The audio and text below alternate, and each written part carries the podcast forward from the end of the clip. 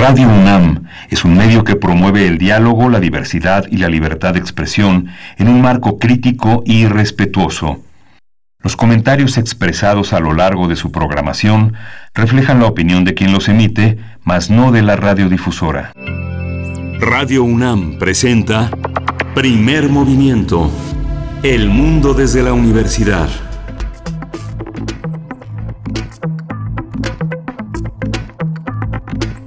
Hola, buenos días. Hoy es viernes 3 de abril y son las 7.03 de la mañana. Hoy empezamos un poco antes, primer movimiento aquí en la cabina de Radio UNAM. Estamos Berenice Camacho, buenos días. Hola, ¿cómo estás? Miguel Ángel Quemain, muy buenos días. Gracias, gracias a ti, gracias también a quienes nos escuchan. Eh, gracias por sintonizar. Pues bueno, estamos iniciando este viernes, ya terminando también la semana. Le damos la bienvenida a la Radio Universidad en Chihuahua. Estaremos con ustedes en tres frecuencias, en el 105.3, el 106.9 y el 105.7. Gracias eh, pues a la, a la autónoma, a la autónoma de Chihuahua. Va un abrazo hasta allá.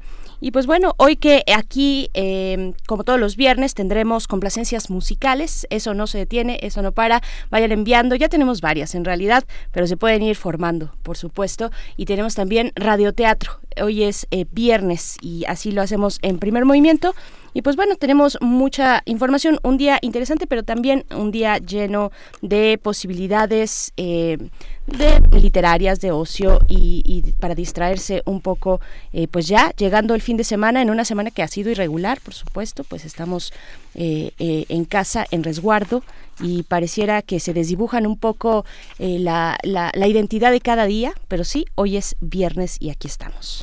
Sí, hoy vamos a tener un día, vamos a tener la presencia de Antonio Marquet. Antonio Marquet es un intelectual, un profesor, un investigador de la Guamas Capozalco y a lo largo de, pues más, a lo largo de prácticamente tres décadas ha sido uno de los críticos de las artes escénicas vinculado al movimiento LGBT es un hombre que ha investigado la historia del movimiento homosexual, que forma parte de ella, que le ha escrito alrededor de, pues, por lo menos unos seis libros importantes. El coloquio de las perras es un antecedente eh, de este trabajo que vamos a analizar hoy, que se queda el infinito sin estrellas. En fin, Marquet es una pieza fundamental en la historia de la vida cultural en México y va a estar con nosotros en la apertura de primer movimiento para después también tener nuestro radioteatro y para la segunda hora nuestra nota nacional. Estaremos conversando con el doctor Alejandro Macías Hernández eh, acerca del contagio de la enfermedad COVID-19 en personal médico del Instituto Mexicano del Seguro Social. El doctor Alejandro Macías Hernández es especialista en medicina interna e infectología por la UNAM eh, y también del Instituto Nacional Salvador Subirán, especialista en el Laboratorio de Microbiología y Salud Pública maestro en Ciencias de Biología Molecular de Enfermedades Infecciosas. Y tenemos, vamos a tener también el plan económico que propone la ONU para ayudar a los países más vulnerables ante la pandemia del COVID-19. Vamos a conversarlo con Alma Rosa Amador Iglesias, ya la conoce usted, ella es licenciada en Relaciones Internacionales y maestra en Estudios Internacionales por la UNAM. Es profesora del Centro de Relaciones Internacionales de la Facultad de Ciencias Políticas y Sociales de la UNAM y ella es responsable de la edición de la revista de Relaciones internacionales de la misma facultad. Así es, un tema muy importante. La ONU ha fijado la mirada y ha llamado la atención sobre los países más vulnerables frente a esta pandemia de la COVID-19. Después llegará la poesía necesaria, todo listo para la poesía de este viernes. Sí, en la mesa del día vamos a tener un recorrido por el legado, el legado de Manu Dibango. Es, eh, vamos a conversarlo con Ricardo Peláez. Usted recordará que Ricardo Peláez, bueno, él es ilustrador, historietista, pero él hizo durante mucho tiempo la curaduría de la música relativa al continente africano. Aquí en primer movimiento es un, hombre que ama esa, esa expresión musical y que además la conoce la conoce bien y vamos a, eh, a partir de esta de esta radiación de Divango vamos a conversar sobre ella. Y después estaremos conversando con Elvia Navarro, directora de yopublico.mx, acerca pues de la crónica del aislamiento que todos estamos atravesando ya desde hace varios días en este país y en el mundo. Así estamos. Y pues bueno, vamos con nuestro corte informativo. Eh, proporcionando información nacional, internacional y de nuestra universidad también eh, frente al COVID-19. COVID-19. Ante la pandemia, sigamos informados. Radio UNAM El presidente eh, Andrés Manuel López Obrador recibió ayer en Palacio Nacional a líderes empresariales quienes le presentaron propuestas de la iniciativa privada para reactivar la economía ante los efectos de la pandemia de la COVID-19. Entre los asistentes estaban Carlos Salazar, presidente del Consejo Coordinador Empresarial, y Antonio del Valle, presidente del Consejo Mexicano de Negocios, entre otros. El mandatario anunció ayer durante su conferencia matutina, y ya lo había hecho también a lo largo de la semana, que el próximo domingo 4, 5 eh, perdón, de abril presentará el plan de reactivación económica. También aseguró que la actual crisis es transitoria y saldremos adelante, así lo dijo López Obrador. Y también agregó que las fortalezas de los ciudadanos harán que el país supere la adversidad, esto a pesar de los pronósticos negativos sobre la economía. De acuerdo con el informe técnico de la Secretaría de Salud sobre el nuevo coronavirus, los decesos por la enfermedad de COVID-19 aumentaron a 50, mientras los casos confirmados se incrementaron a 1.510 y los sospechosos a 4.153. El Instituto Mexicano del Seguro Social informó que el ejército mexicano se resguarda, se resguarda los 38 almacenes donde se encuentran los insumos médicos para enfrentar la contingencia sanitaria. El Instituto Nacional de Acceso a la Información y Protección de Datos, el INAI, pidió a instituciones de salud públicas y privadas extremar precauciones en el tratamiento y cuidado de los datos personales de pacientes diagnosticados con la COVID-19 e incluso en casos sospechosos con el fin de evitar actos discriminatorios. Así es, el sistema de transporte colectivo Metro informó que de forma paulatina será reducido el servicio en las taquillas de ese medio de transporte. La venta de boletos concluirá a las 6.30 de la tarde y recordó que están disponibles las 312 máquinas de recarga y compra de tarjetas distribuidas a lo largo de las 12 líneas del metro.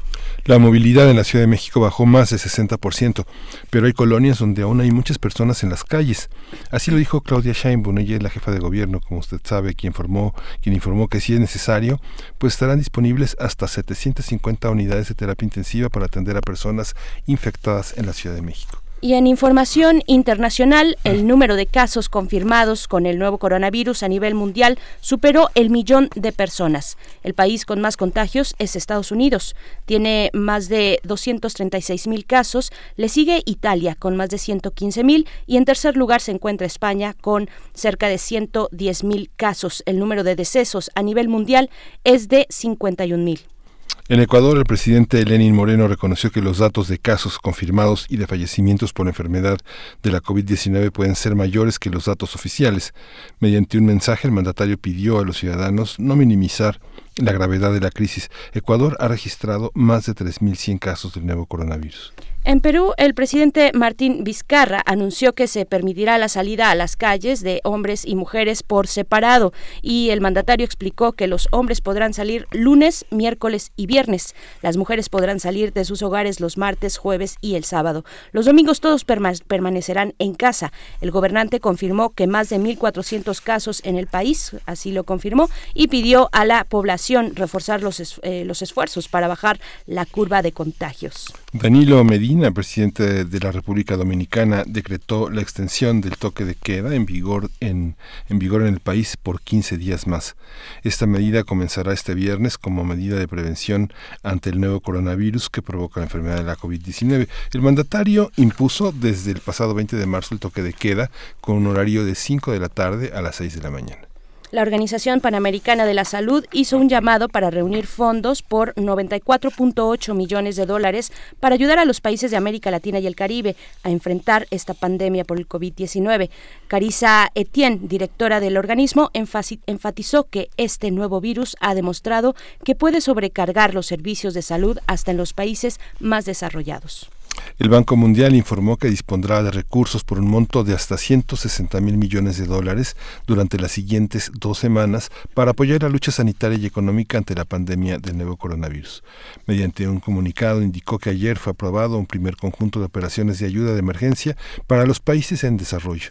Se trata de 1.900 millones de dólares para proyectos en 25 países. Y en información de la UNAM, nueve instituciones de educación superior integradas en la red de innovación educativa, la RIE 300 360 lanzaron ayer un portal con recursos educativos para innovar la docencia ante la enfermedad del COVID-19. El objetivo de esta suma de esfuerzos es poner a disposición de la comunidad universitaria de estas instituciones y la sociedad en general una serie de recursos, herramientas y recomendaciones de acceso libre para el desarrollo con éxito de programas educativos ante la emergencia sanitaria por este coronavirus. La dirección electrónica que ustedes pueden consultar es RIE 360.mx. La red está conformada por la Benemérita Universidad Autónoma de Puebla y el, el, Instituto Politécnico Nacional, el Instituto Tecnológico y de Estudios Superiores de Monterrey, la Universidad Anáhuac, México, la Universidad Autónoma Metropolitana, la Universidad Autónoma de Nuevo León, la Universidad de Guadalajara, la Universidad Iberoamericana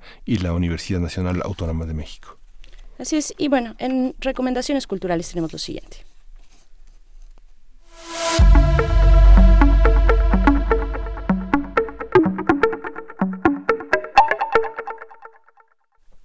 هشتگ Cultura UNAM en casa es la manera en la que pueden llegar, eh, pues eh, rastrear todas las opciones culturales, pues a partir del programa, este programa Cultura UNAM en casa, creada por la Coordinación de Difusión Cultural de la UNAM, recomendamos la videoconferencia David Lynch, Pescar Grandes Ideas. En la segunda edición de la LEF eh, contaron con la presencia del cineasta, escritor y músico David Lynch por medio de una videoconferencia para platicar sobre su libro Atrapa el pez dorado. En esta conversación, moderada por el escritor Pepe Gordon, reveló cuáles son las conexiones entre su método creativo y la meditación trascendental. La entrevista será transmitida hoy, este viernes 3 de abril, a las 7 de la tarde de la noche, por la página oficial de Facebook del Festival El Aleph, que es facebook.com-festival. Eh, la revista UNAM, a través de Radio UNAM, la serie de Radiorama Aventuras Oníricas, presenta una selección de relatos intensa y lúgubre, pero fascinante, realizada por Eduardo Ruiz Aviñón. La recomendación de hoy viene a cargo de José Force, con su ópera rock titulada Orlok el vampiro. El conde Orlok viaja a Londres en busca de, una, de la mujer a la que siempre amó el profesor Van Helsing y un grupo de valientes tratará de detener al maligno vampiro antes de que su sed de sangre devaste la metrópoli inglesa. Esto lo puede escuchar en nuestro radiopodcast.unam.mx. Es el podcast que es, es el podcast 21 156, pero lo puede localizar con Orlok el vampiro de Eduardo Ruiz Aviñón. Por supuesto, y en Descarga Cultura UNAM, esta página recomendamos de la colección Letras Iberoamericanas, en la voz de sus autores, los fragmentos de las novelas Sirena, Selene, Selena Vestida de, Pena del año 2000 y Tratado de Medicina Natural para Hombres Melancólicos del año 2011. Ambos textos son una muestra de la, eh, pues, de la poeta, ensayista, activista y narradora Mayra Santos Febres, originaria de Puerto Rico. En ellos se observan diversos aspectos de las sociedades modernas vinculadas con los estereotipos de género, desde personajes clave cuyas experiencias pueden trastocar los roles sociales y ustedes pueden encontrar este y otros materiales en descarga cultura.unam.mx diagonal en voz de Mayra Santos Febres. Así lo pueden encontrar y pues bueno, vamos a ir con música, hoy que es viernes de recomendaciones de, complacencias, complacencias musicales. Complacencias para Eder Jiménez, nada menos que Billy, Billy Idol, y bailando conmigo mismo, Dancing with Myself.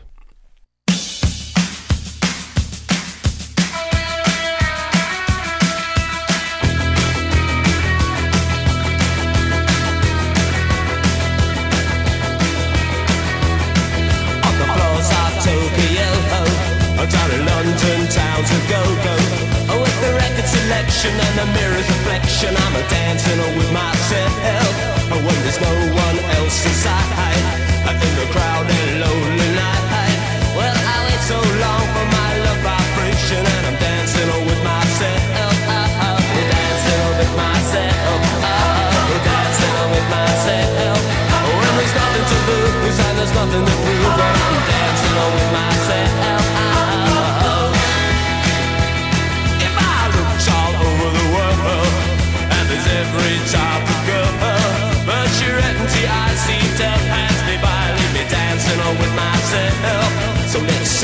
Another drink, cause it'll give me time to think.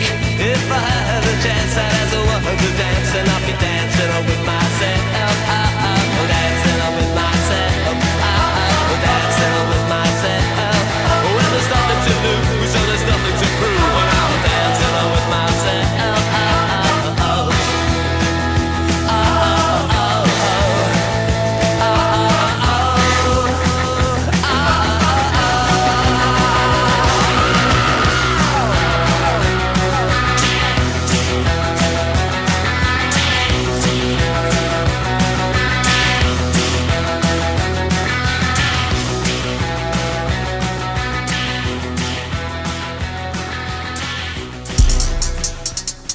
Viernes de ocio.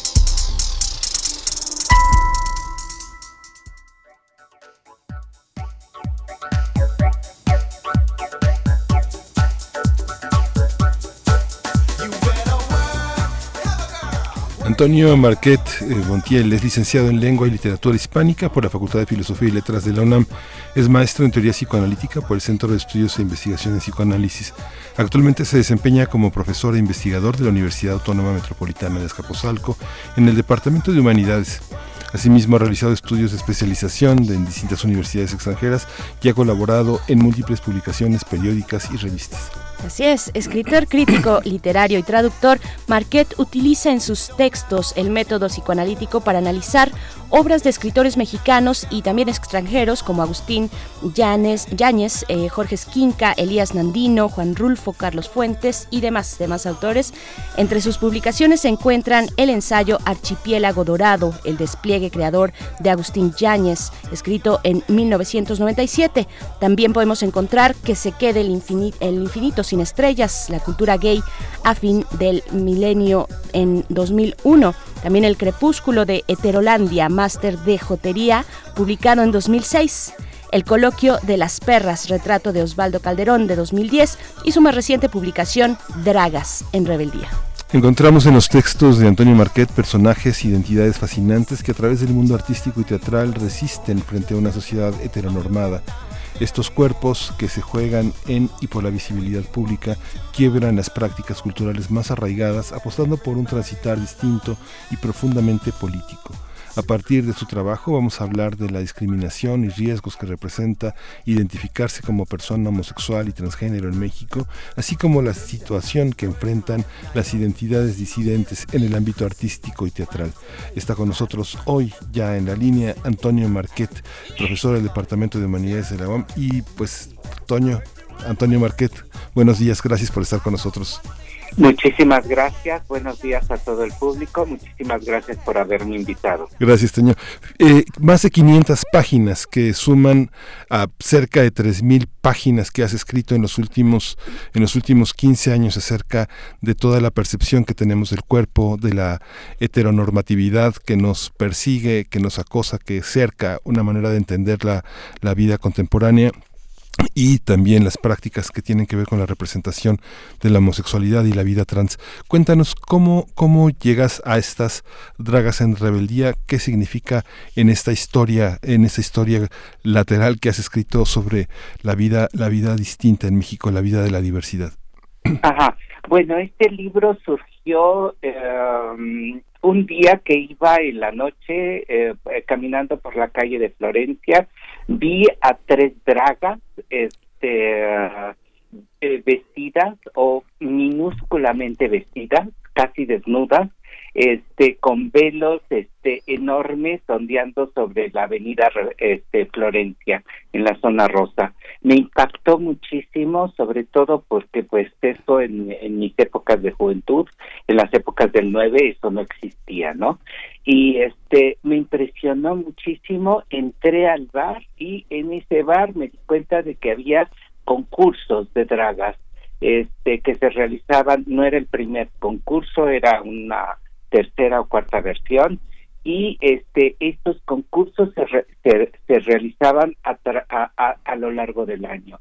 Eh, me impresionó muchísimo justamente porque era eh, en ese momento había un golpeteo político muy fuerte uh, era el momento de las de las de la de las elecciones de las campañas de las elecciones.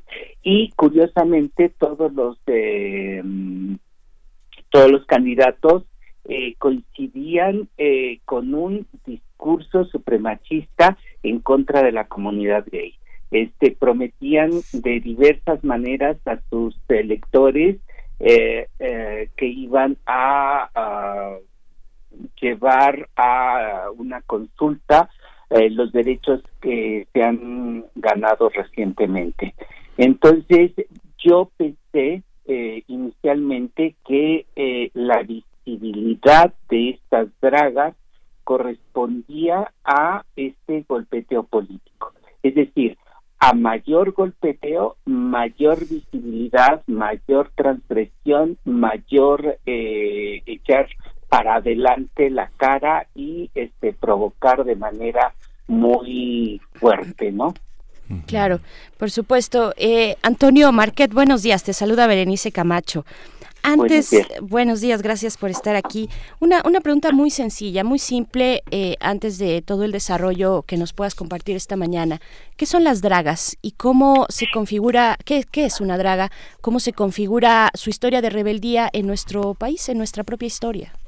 Ajá, bueno, draga, drag es una palabra que viene del inglés y que quiere decir dress as a girl, es decir, vestida como niña, como chica. Entonces es una palabra del el lenguaje isabelino y tiene que ver con la prohibición eh, de las mujeres de eh, subir al escenario.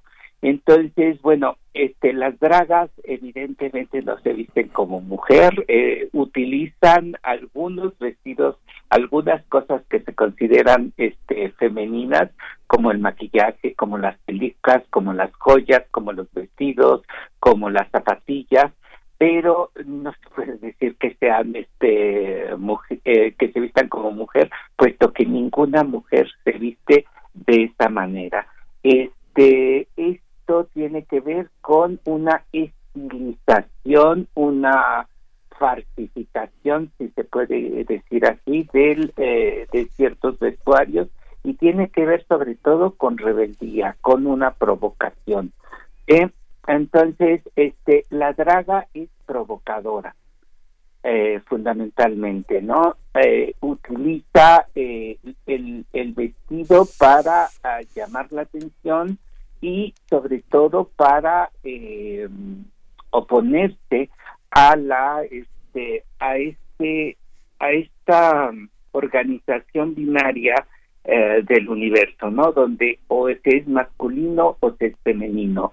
Entonces, bueno, aquí empieza el, el, el, primer escalón de muchísimos, de una escalera amplísima de provocación y de cuestionamiento. Eh, si me preguntas que lo diga en una frase que es una draga, yo diría es una cuestionadora eh, y ese ese cuestionamiento empieza por eh, eh, la construcción del género. La draga tiene el propósito escénico, el travesti se contenta con atraer la atención, el travesti sueña con parecer mujer, ser mujer, ser la mujer, adecuarse a un estereotipo de feminidad empoderada, sueña con satisfacer fantasías machistas en urgencias y enfrentar el rudo manejo del hombre. La draga no sueña, critica. Esta, esta visión en el teatro eh, de quién se apropia de estas visiones, quién va a verla, quién escribe sobre ellas, cómo, cómo se inserta en nuestra historia escénica, Antonio. Eh, bueno, eh, la historia me parece que es este ha dado muchos este, giros, ¿no? Eh, este, digamos que en México eh, se reclaman de la iniciación varias personas, entre ellas este el 9, eh, ah, el propietario del 9 en los años este 80 comenzó con eh, una serie de escenificaciones en las que este había ah, los personajes principales eran dragas. según um, esta persona en, un libro ah, recientemente publicado, este, La noche soy yo, me parece que es el título, eh, eh, Henri Donadier lo que dice, habla de su este periplo desde Francia hasta México, pasando por este Australia, entre otros puntos, y dice justamente que en Australia quedó fascinado y sorprendido por este, las dragas y que el lugar de invención de es, es, justamente Australia. Eh, no me parece que sea así, pero este es, una versión y eh, él quiso eh, poner estas obras de teatro en su bar, el 9, desde 1980. Este, esto sería eh, la primera eh, la primera manifestación sistemática. Eh, también Jesús Rodríguez este, ha hecho drag, aunque ella se considera actriz, pero este, obviamente el cabaret tiene aspectos este, fársicos, tiene aspectos este, draguescos. Yo considero que este uh, Jesús ha hecho personajes drags memorables, ¿no? Al travestirse eh, eh, con el rostro de varios eh, presidentes de nuestra Sor Juana maravillosa, de personajes que ha hecho, este, la recuerdo recitando Primero Sueño, que es una una cuestión que hay que poner en este en en este este, hay que hay que subrayar en la historia cultural de este país, ¿no? Entonces, este, uh, pues esta sería de alguna manera la la, la, escuela. Eh, por una parte Henri Donadier, por otra parte eh, Jesús Rodríguez y el eh, el teatro El Hábito, ¿no? y este las dragas actuales. Este en las dragas actuales hay muchísimas tendencias este, mi libro es apenas eh, una, está constituido por entrevistas en las que las mismas dragas explican qué es, este, en qué consiste eh, su arte, cómo se dedicaron, cómo llegaron eh, y este mm, son entrevistas a 30 dragas eh, creo que la noche mexicana está poblado de muchísimo más que 30 dragas. El fenómeno drag ahorita es muy explotado por diversas razones. Unos dicen que este ah, lo fundamental es eh, programas en Estados Unidos eh, que tienen que ver con RuPaul. Este, no, las dragas mexicanas no, no, no me parece que sean una copia de, eh, eh, lo que se hace en Estados Unidos. Las dragas norteamericanas me parece que tienen como objetivo la presencia, estar en los medios, este, en la televisión principalmente, y son dragas eh, que se adaptan a la convención. Las dragas mexicanas me parece que cuestionan. Claro, Antonio Marquet. Hay muchos límites aquí eh, que habría que poner en, su lugar. Es una conversación muy amplia. Cuando hablas tú, por ejemplo, de Jesús Rodríguez que se trasviste de varón, eso propiamente sería eh, un ejercicio drag, cuando la idea fundamental o la definición tal vez sea vestirse de, de chica. Eh, traspasar, eh, cómo distinguimos el mero disfraz de una escenificación o incluso de un estilo de vida, como en el caso mexicano puedo pensar en las mushes, por ejemplo, tiene que ver con qué, con el escenario, con la orientación sexual, ¿Cuál es el elemento que dota de identidad y, de, y, que refuerza a, la, a la actitud drag? tienes mucha razón. Eh, eh, me parece que sobre todo es el objetivo. Eh, tú dices el escenario, sí, una cuestión fundamental que eh, es el parteaguas es el escenario. La draga vive en el escenario, crea el escenario, ¿sí? y por otro lado, el objetivo, el objetivo provocador, cuestionador, ¿sí? Entonces yo introduciría un término como el acto drag. Eh, el acto drag que cuestiona a la sociedad profundamente y sí quisiera este, pasar algunos ejemplos para que se para que nos diéramos cuenta.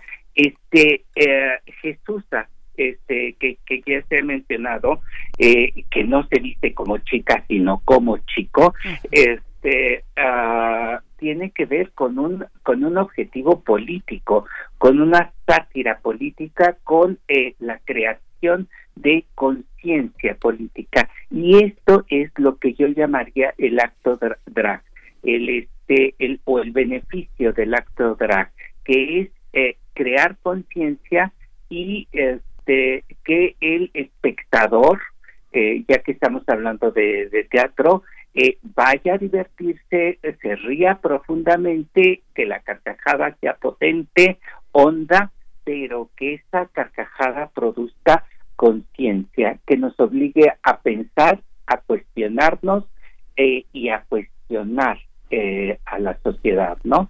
Entonces, este es muy interesante porque, por ejemplo, eh, eh, yo considero en mi libro a uno de los principales, este, una de las principales dragas a Fabián Chaires y uno de los actos eh, fundamentales de fin de año pasado en este en noviembre diciembre es la exposición de Emiliano Zapata después de Zapata.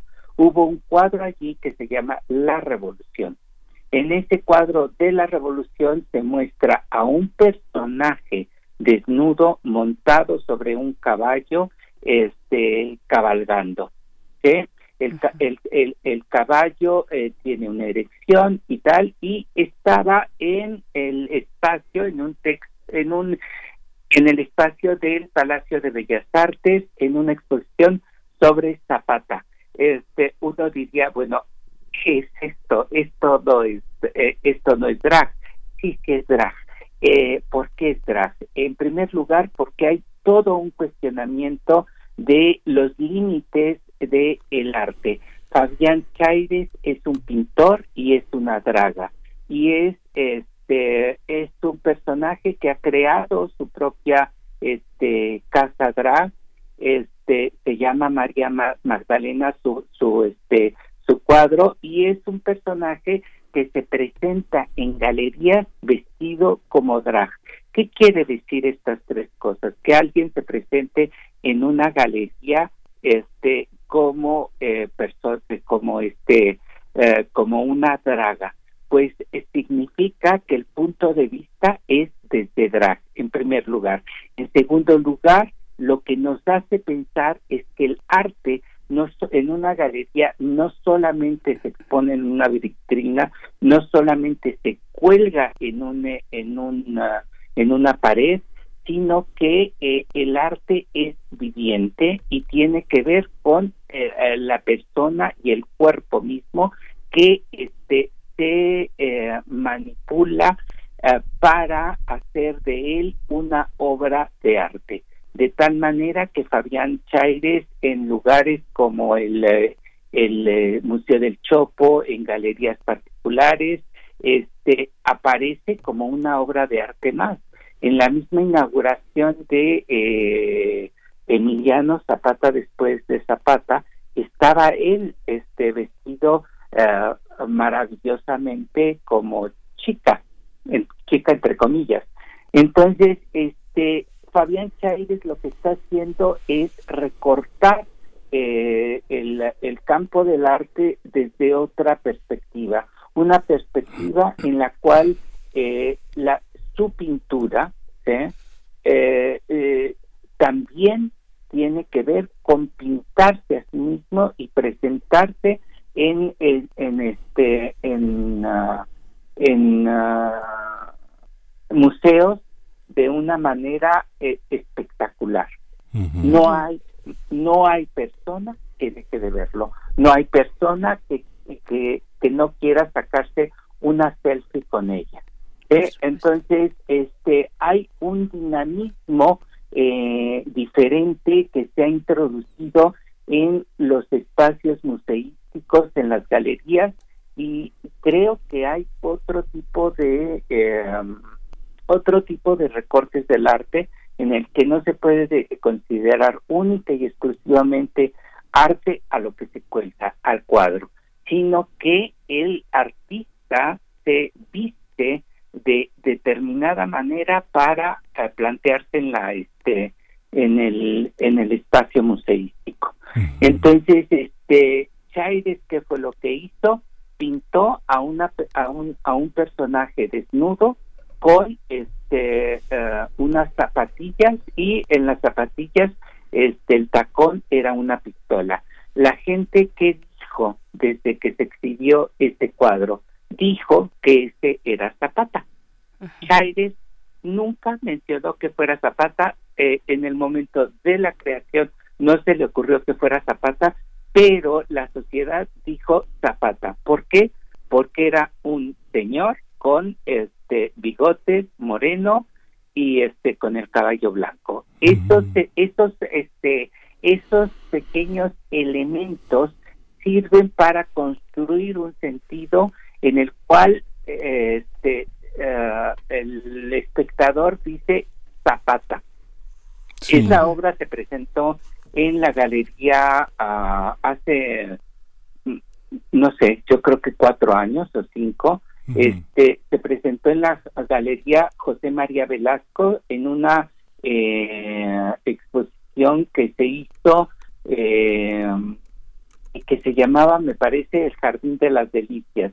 Eh, eh, nos llamó la atención y no hubo un escándalo mayúsculo. Cuando se presentó en el Museo de, del Palacio de las Bellas Artes, el escándalo fue terrible. Eh, hubo una invasión de supuestos zapatistas que pedían que se retirara esa obra eh, y, que este, se respetara la figura de eh, Zapata. Este, la comunidad gay organizó un mitin para defender la libertad de expresión y este uh, hubo un, un, un, un, ataque verbal y este y violencia contra la comunidad gay que se presentó ante el Palacio de Bellas Artes, ¿no? A un conocido reportero del periódico Reforma, eh, Antonio Bertrán, le arrojaron una botella de, de, agua que afortunadamente este no pasó a mayores, pero a otros chicos les robaron objetos como cámaras y los golpearon. Entonces, este es terrible eh, eh, pensar en, en, en, este en lo que significa este hecho. Es decir, eh, qué significó el, el zapatismo como desarrollo y como educación de esa zona del el estado de Morelos. Este, eh, eh, ¿qué, qué, qué, significa que estos estas personas consideren eh, se consideren como los propietarios de Zapata? Este, a mí me parece que eh, lo que se puede pensar es este es terriblemente triste, ¿no? No hay una educación, no hay un respeto, no hay una discursividad y este uh, por lo que se por lo que se proclaman estas personas es por una historia oficial una historia donde hay héroes de este bronce y donde los héroes tienen que tener como primer y absoluto ser este machos mexicanos y este cualquier eh, cuestionamiento sobre su masculinidad este uh, es eh, es una este, violencia desde su punto de vista, es una infamia, ¿no? Entonces, este, me, me parece muy terrible que exista esto, pero creo que esto nos permite ver el pulso de lo que, tomar el pulso de lo que es el, la cuestión genérica en, en, en México, ¿no? Y la necesidad de que exista otro tipo de libertades, este, y no solamente en la Ciudad de México, sino en este zonas eh, apartadas de la de, la capital, como son este a 80 kilómetros de este de México existe este, este supremacismo, ¿no? Y esta es, esta cuestión este pues parece muy terrible, ¿no? Que se reúnan y que este invadan eh, el, el, recinto del Palacio de Bellas Artes. El Palacio de Bellas Artes no tiene que ser invadido, uno puede visitarlo y yo creo que el Palacio de Bellas Artes está súper abierto para escuchar este críticas este, de todo tipo, ¿no? Sí, este, no de esa manera. Entonces, este es un acto grave para terminar con este aspecto. ¿Por qué? Por el cuestionamiento, ¿no? este allí lo que se está adragando es la figura de este uh, Zapata ¿eh? Eh, en el en el en el en el meeting que hizo la la comunidad gay se dijo eh, prefiero morir en zapatillas que vivir de rodillas a mí me parece que es maravilloso lo que lo que hicieron este los chicos chicos jóvenes de 20 años no este eh, al, al, al, al escribir esta manta este me pareció este maravilloso no cómo logran este eh, concentrar el, el este eh, lo que sentimos todos no defendiendo la libertad del arte. Sí fíjate que bueno este hablas de de Henri Donadieu y de Jesús, pero hay un, hay un escenario que frecuentas en el libro, que es el, que es el lugar de Tito Vasconcelos. Tito Vasconcelos, qué papel juega y cómo eh, hablas de esta visibilización de un territorio polémico, pero hay figuras eh, verdaderamente extraordinarias. Una de ellas acaba de morir, que es Osvaldo Calderón. Está, está César Enríquez, está Luis Montalvo. Eh, que hablaras un poquito de esas figuras, dónde son visibles, cómo te has aproximado. Tú eres dueño, te has, hecho, has hecho un trabajo en video, un registro muy importante sobre, sobre el tema. Ahora está escrito en la Biblioteca de Humanidades, en la Guamas Capozalco ese, se puede tener uno esto, pero forma parte de un proyecto mucho más amplio que hace visible todo esto. Tito Vasconcelos y estas figuras, Osvaldo Calderón, ¿qué perdemos con Osvaldo Calderón, con la muerte de Osvaldo Calderón? Este, a mí me parece que con la muerte de Osvaldo Calderón se pierde a un grande, grande, grande. Es un, un, un ser genial, este, cuyo paso por el escenario, este, fue notable. Él organizó, este, este eh, bueno primer primero que nada eh, tuvo una un este cada domingo él se presentaba en diversos escenarios de la Ciudad de México.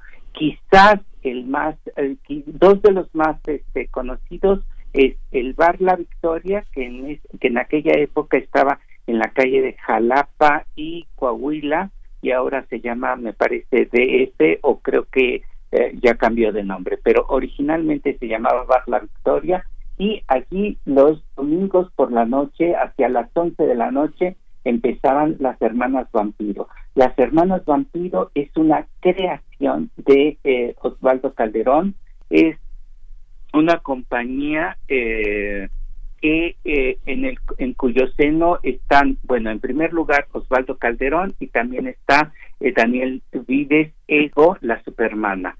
Entonces, estas dos, estos dos personajes eh, que son complementarios ah, crearon esta, este, este, este, escenario y por allí este, integraron a una cantidad enorme, no menos de 30 personajes importantísimos pasaron por las este por las hermanas vampiro. Entre ellos está Roberto Cabral está Violeto está uf, eh, hay muchísimos que este que, que, pasaron por allí.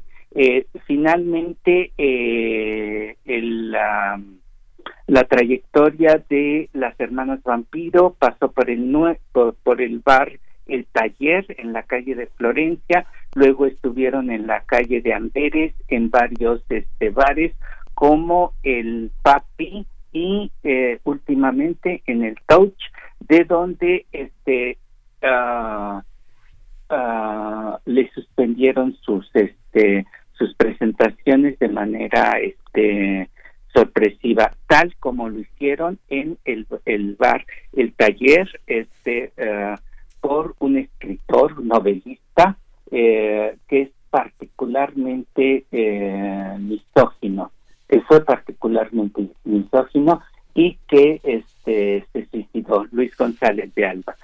Entonces, este, él las corrió en los años este, 90, eh, no, en 2005. eh, entonces, son este son vuelcos que, que los hermanos vampiro este, tuvieron y Osvaldo Calderón eh, respondió a esas crisis muy fuertes de manera creativa, hizo un, eh, un, un, este, un drama, como yo le digo, este dragma, no drama, sino dragma, que se llama Lo que el virus se, este, se llevó. Es una de las primeras obras este, en donde él eh, narra su historia con el VIH en este de manera fáctica y luego hizo otra obra importantísima el cártel de Bernarda Alba. Entonces este en estas dos obras nada, nada más dos dragmas nos dejó. Eh, eh, se puede ver el arte de este genio Osvaldo Calderón eh, un hombre de 47 años eh, que eh, a mí me parece que nos pudo dar muchísimo más. Es un gran escritor,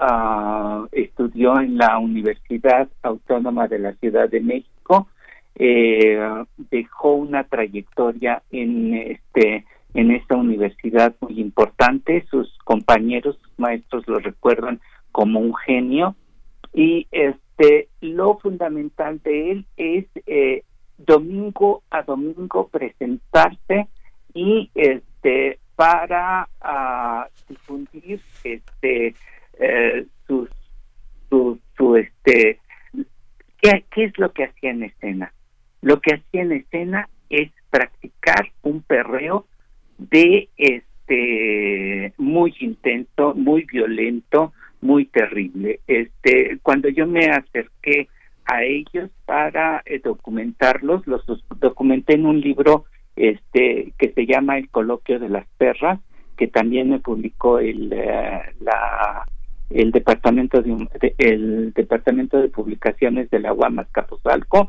eh, es un libro también de 500 600 páginas con muchas fotografías este uh, documenté todo esto, qué es el perreo y para el público que no sabe qué es el perreo, no no es un baile, es eh, un es el arte de la defensa personal este. Yo así lo lo este lo defino, es el arte de la defensa personal en un país supremacista, en un país gaycida. Es preciso responder de manera eh, humorística, de manera irónica y directamente a las agresiones este, lanzadas este, por pues, pues, en este país es supremacista, ¿no? Por supuesto, pues Antonio Marquet, eh, desafortunadamente el tiempo apremia aquí en la radio.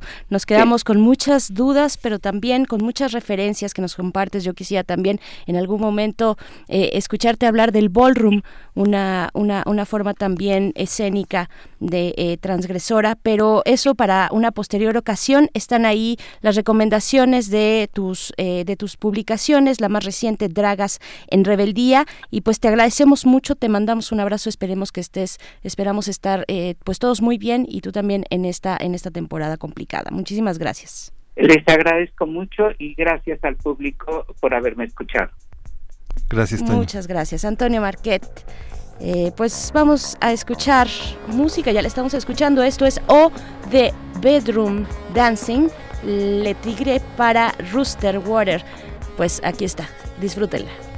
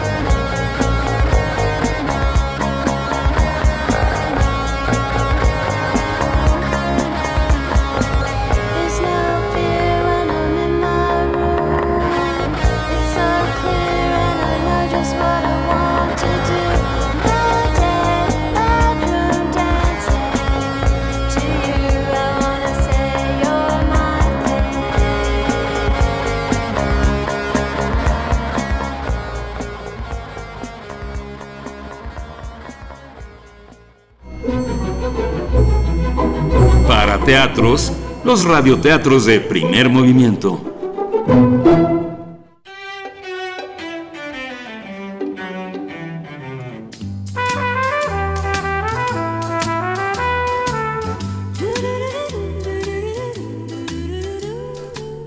Cuando llegó el gol de Misli Jimena Montero 2019.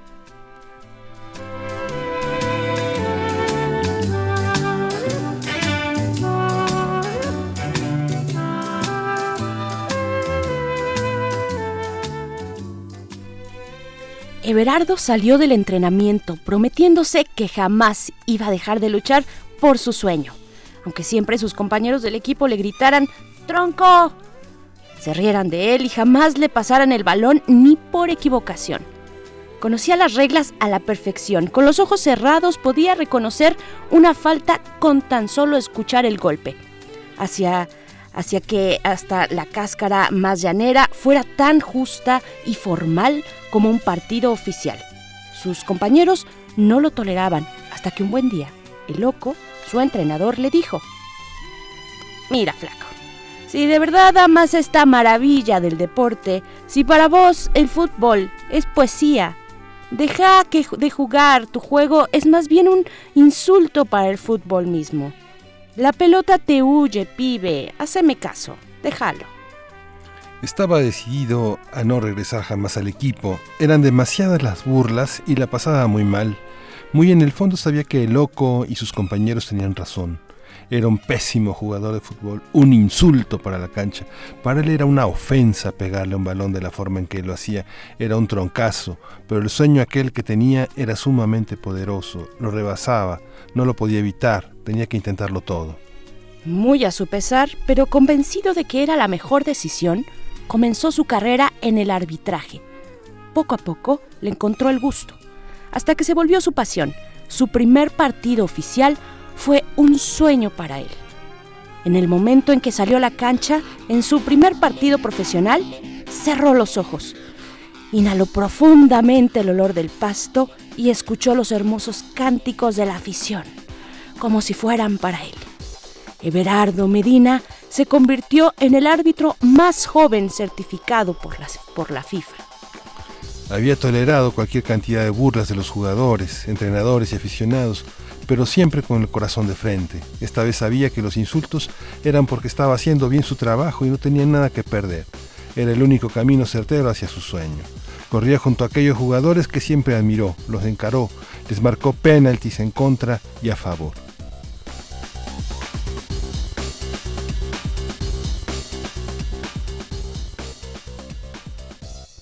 Hasta que un día llegó su convocatoria para pitar en la gran final de la Copa del Mundo. Los ojos se le llenaron de lágrimas. Pisaría el césped de la gran final de una Copa Mundial. Lo que siempre había soñado. Aquel sueño que el loco le había proclamado imposible estaba cumplido a la mitad. El día de la gran final llegó con un sabor agridulce en la boca de Berardo.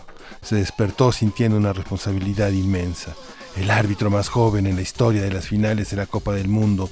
Todos los ojos estaban puestos en ese partido. El escenario perfecto, los astros más grandes del fútbol mundial, un imponentísimo estadio. Everardo temblaba. Sus compañeros que lo conocían por su impecable reputación como autoridad de la cancha, estaban un tanto confundidos por la actitud tan nerviosa y hasta torpe de Everardo Medina. El partido fluía de una manera espectacular.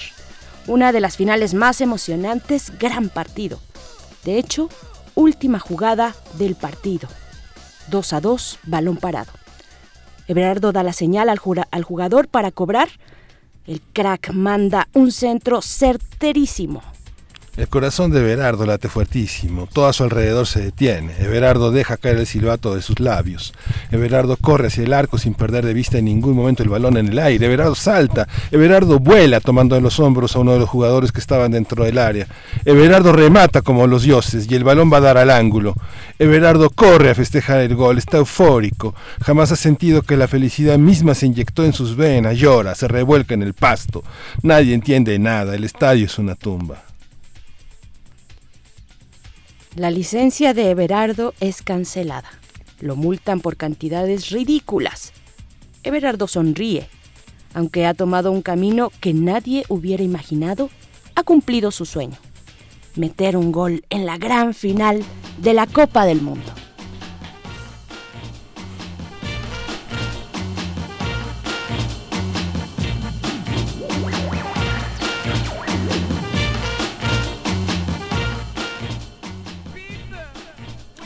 Eh, cuando llegó el gol de Mestli Jimena Montero es 2019 eh, y ella es nuestra gran estrella del servicio social.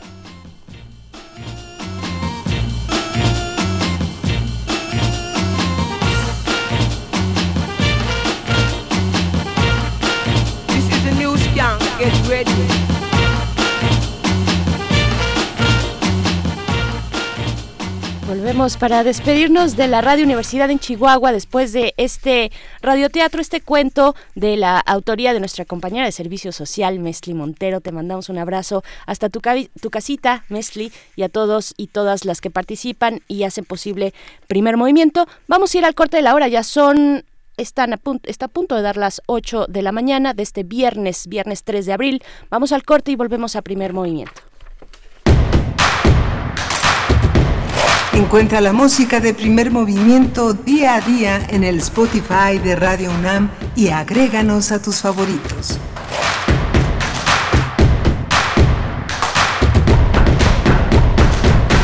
Hola, soy Shelha y estoy en descargacultura.unam.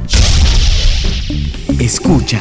La nueva serie de bioética, a cargo de la doctora Paulina Rivero Weber que la bioética es el estudio de las relaciones éticas que los seres humanos debemos establecer con el resto de los seres vivos y con aquellos que, sin estar vivos, sostienen la vida del planeta en su conjunto para lograr armonía y equilibrio en el mundo www.descargacultura.unam.mx Te acompaña a donde quieras.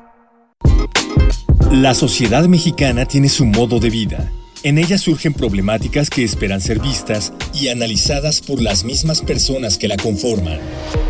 Socialicemos las perspectivas y propongamos soluciones.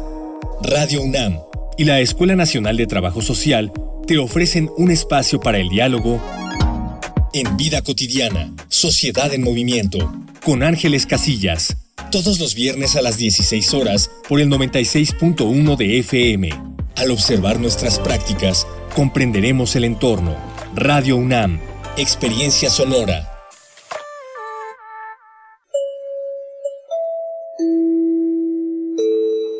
Apreciable audiencia.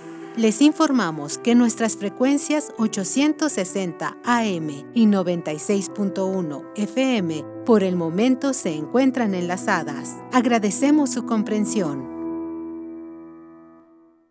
En México está creciendo la esperanza, un movimiento que se vuelve cada día más grande con la honestidad, las propuestas y la alegría de nuestra gente.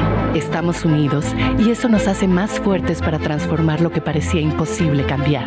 En cada ciudad, en todas las regiones, somos más los mexicanos con Morena y contigo seremos la mayoría que va a comenzar un nuevo capítulo en la historia de México. Vente a Morena, la esperanza de México. Juntos haremos historia.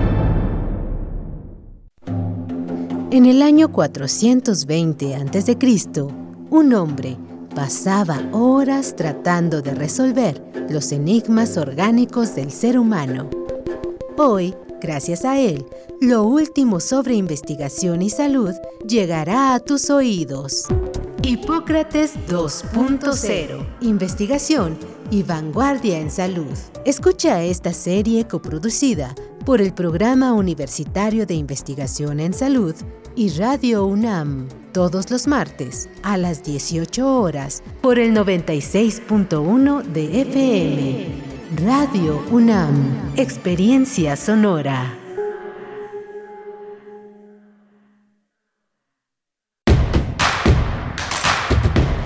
Síguenos en redes sociales. Encuéntranos en Facebook como Primer Movimiento y en Twitter como arroba PMovimiento. Hagamos comunidad.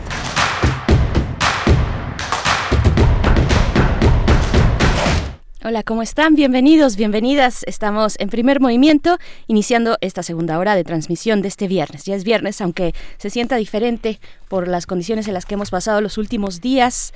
Pues bueno, estamos en cabina. Miguel Ángel Quemain, ¿cómo estás, Miguel Ángel?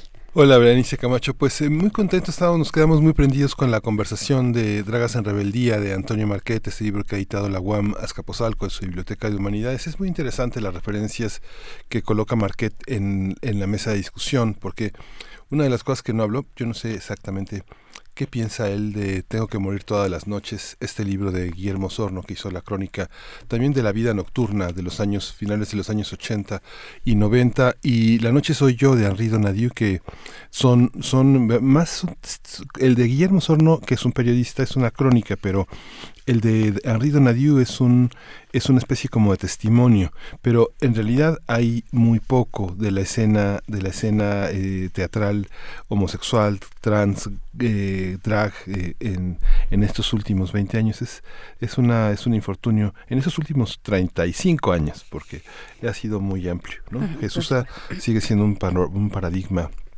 eh, importante con todo y que su vida política ha sido más intensa en los últimos años que su vida artística, pero son eh, referencias importantísimas. No logramos hablar de Tito Vasconcelos. Tito es un es uno de los grandes actores, uno de los grandes promotores, de los grandes anfitriones de este mundo que lo ha hecho a través de los bares, de las dificultades administrativas, económicas que significa sostener un espacio para los otros, no solo personal, sino para los otros. ¿no? Por supuesto, tenemos todavía mucho de qué hablar sobre estos temas, sobre la escena nocturna en las ciudades de este, de este país y del mundo. Yo pensaba y le preguntaba también a Antonio Marquet, bueno, no le preguntaba, ya era un comentario final porque nos agarró el tiempo, eh, pues sobre nuevas eh, tal vez representaciones escénicas y mencionaba el ballroom de esta tendencia del Bog una tendencia que eh, pues viene de Estados Unidos según sus intérpretes aquí en nuestro país. Eh, y pues bueno sería interesante pensar si el Bog que se desarrolla en el ballroom es este baile de revista donde también los eh, las personas se, se travisten son son es un acto drag esa sería la pregunta es un acto drag y hasta qué punto porque hay muchas expresiones que de hecho ha retomado el Museo Universitario del Chopo muchas expresiones de Vogue y de ballroom eh, en sus en sus salas eh, durante los últimos años los más recientes hace hace poco de, de, hecho el propio 8 el 8 de marzo cuando estábamos en este Día Internacional de las Mujeres que Trabajan, eh, falleció Omar Feliciano, uno de los eh, de, esta, de estas prácticas de, del ballroom, del boj, su eh, caracterización como Franca Polari, pues también pueden encontrar ustedes, bueno, sí, de los precursores en México, por supuesto, en esta ciudad y en otras, ustedes pueden encontrar un eh, eh, pues una noveleta que él escribió que se llama Sochi's Life in Banana Republic. Pues bueno, algunas recomendaciones para pasar también este fin de semana y no olvidar pues eh, lugares como el Teatro Bar El Vicio, por ejemplo, cuando hablamos de cabaret también, donde las reinas chulas pues hacen todos estos performances de, de, travestismo también. Y pues bueno travestismo político no eh, e, interpretan eh, pues a, políticos mexicanos a nuestro presidente al canciller Ebrard a Donald Trump en fin toda una eh, escena que esperamos vuelva con mucha fuerza después de estos momentos complicados donde la cultura los escenarios pues han cerrado sus puertas. Sí él nos comenta Frida Saldívar que en el Museo Universitario del Chopo o sea hay un curso de Sí. Así es. En Instagram y en Facebook están estos cursos para aprender a bailar de esta manera. Así, para, para hacer Bog. Pues bueno, estamos eh, saludando también a la radio Nicolaita, a la radio Nicolaita. Todavía nos dicen por ahí en redes sociales, se dice Nicolaita. Híjole, pues nos, nos corrigieron. La misma directora de la radio Nicolaita nos dijo, se dice Nicolaita. Nos corrigió ella misma y les mandamos un saludo. Les mandamos un saludo a ustedes en Morelia. Llegamos gracias a, eh, pues a través de las frecuencias del 104.3 y gracias a la Universidad Michoacana de San Nicolás de Hidalgo que hable, abre estas posibilidades de comunidad universitaria entre sus radios.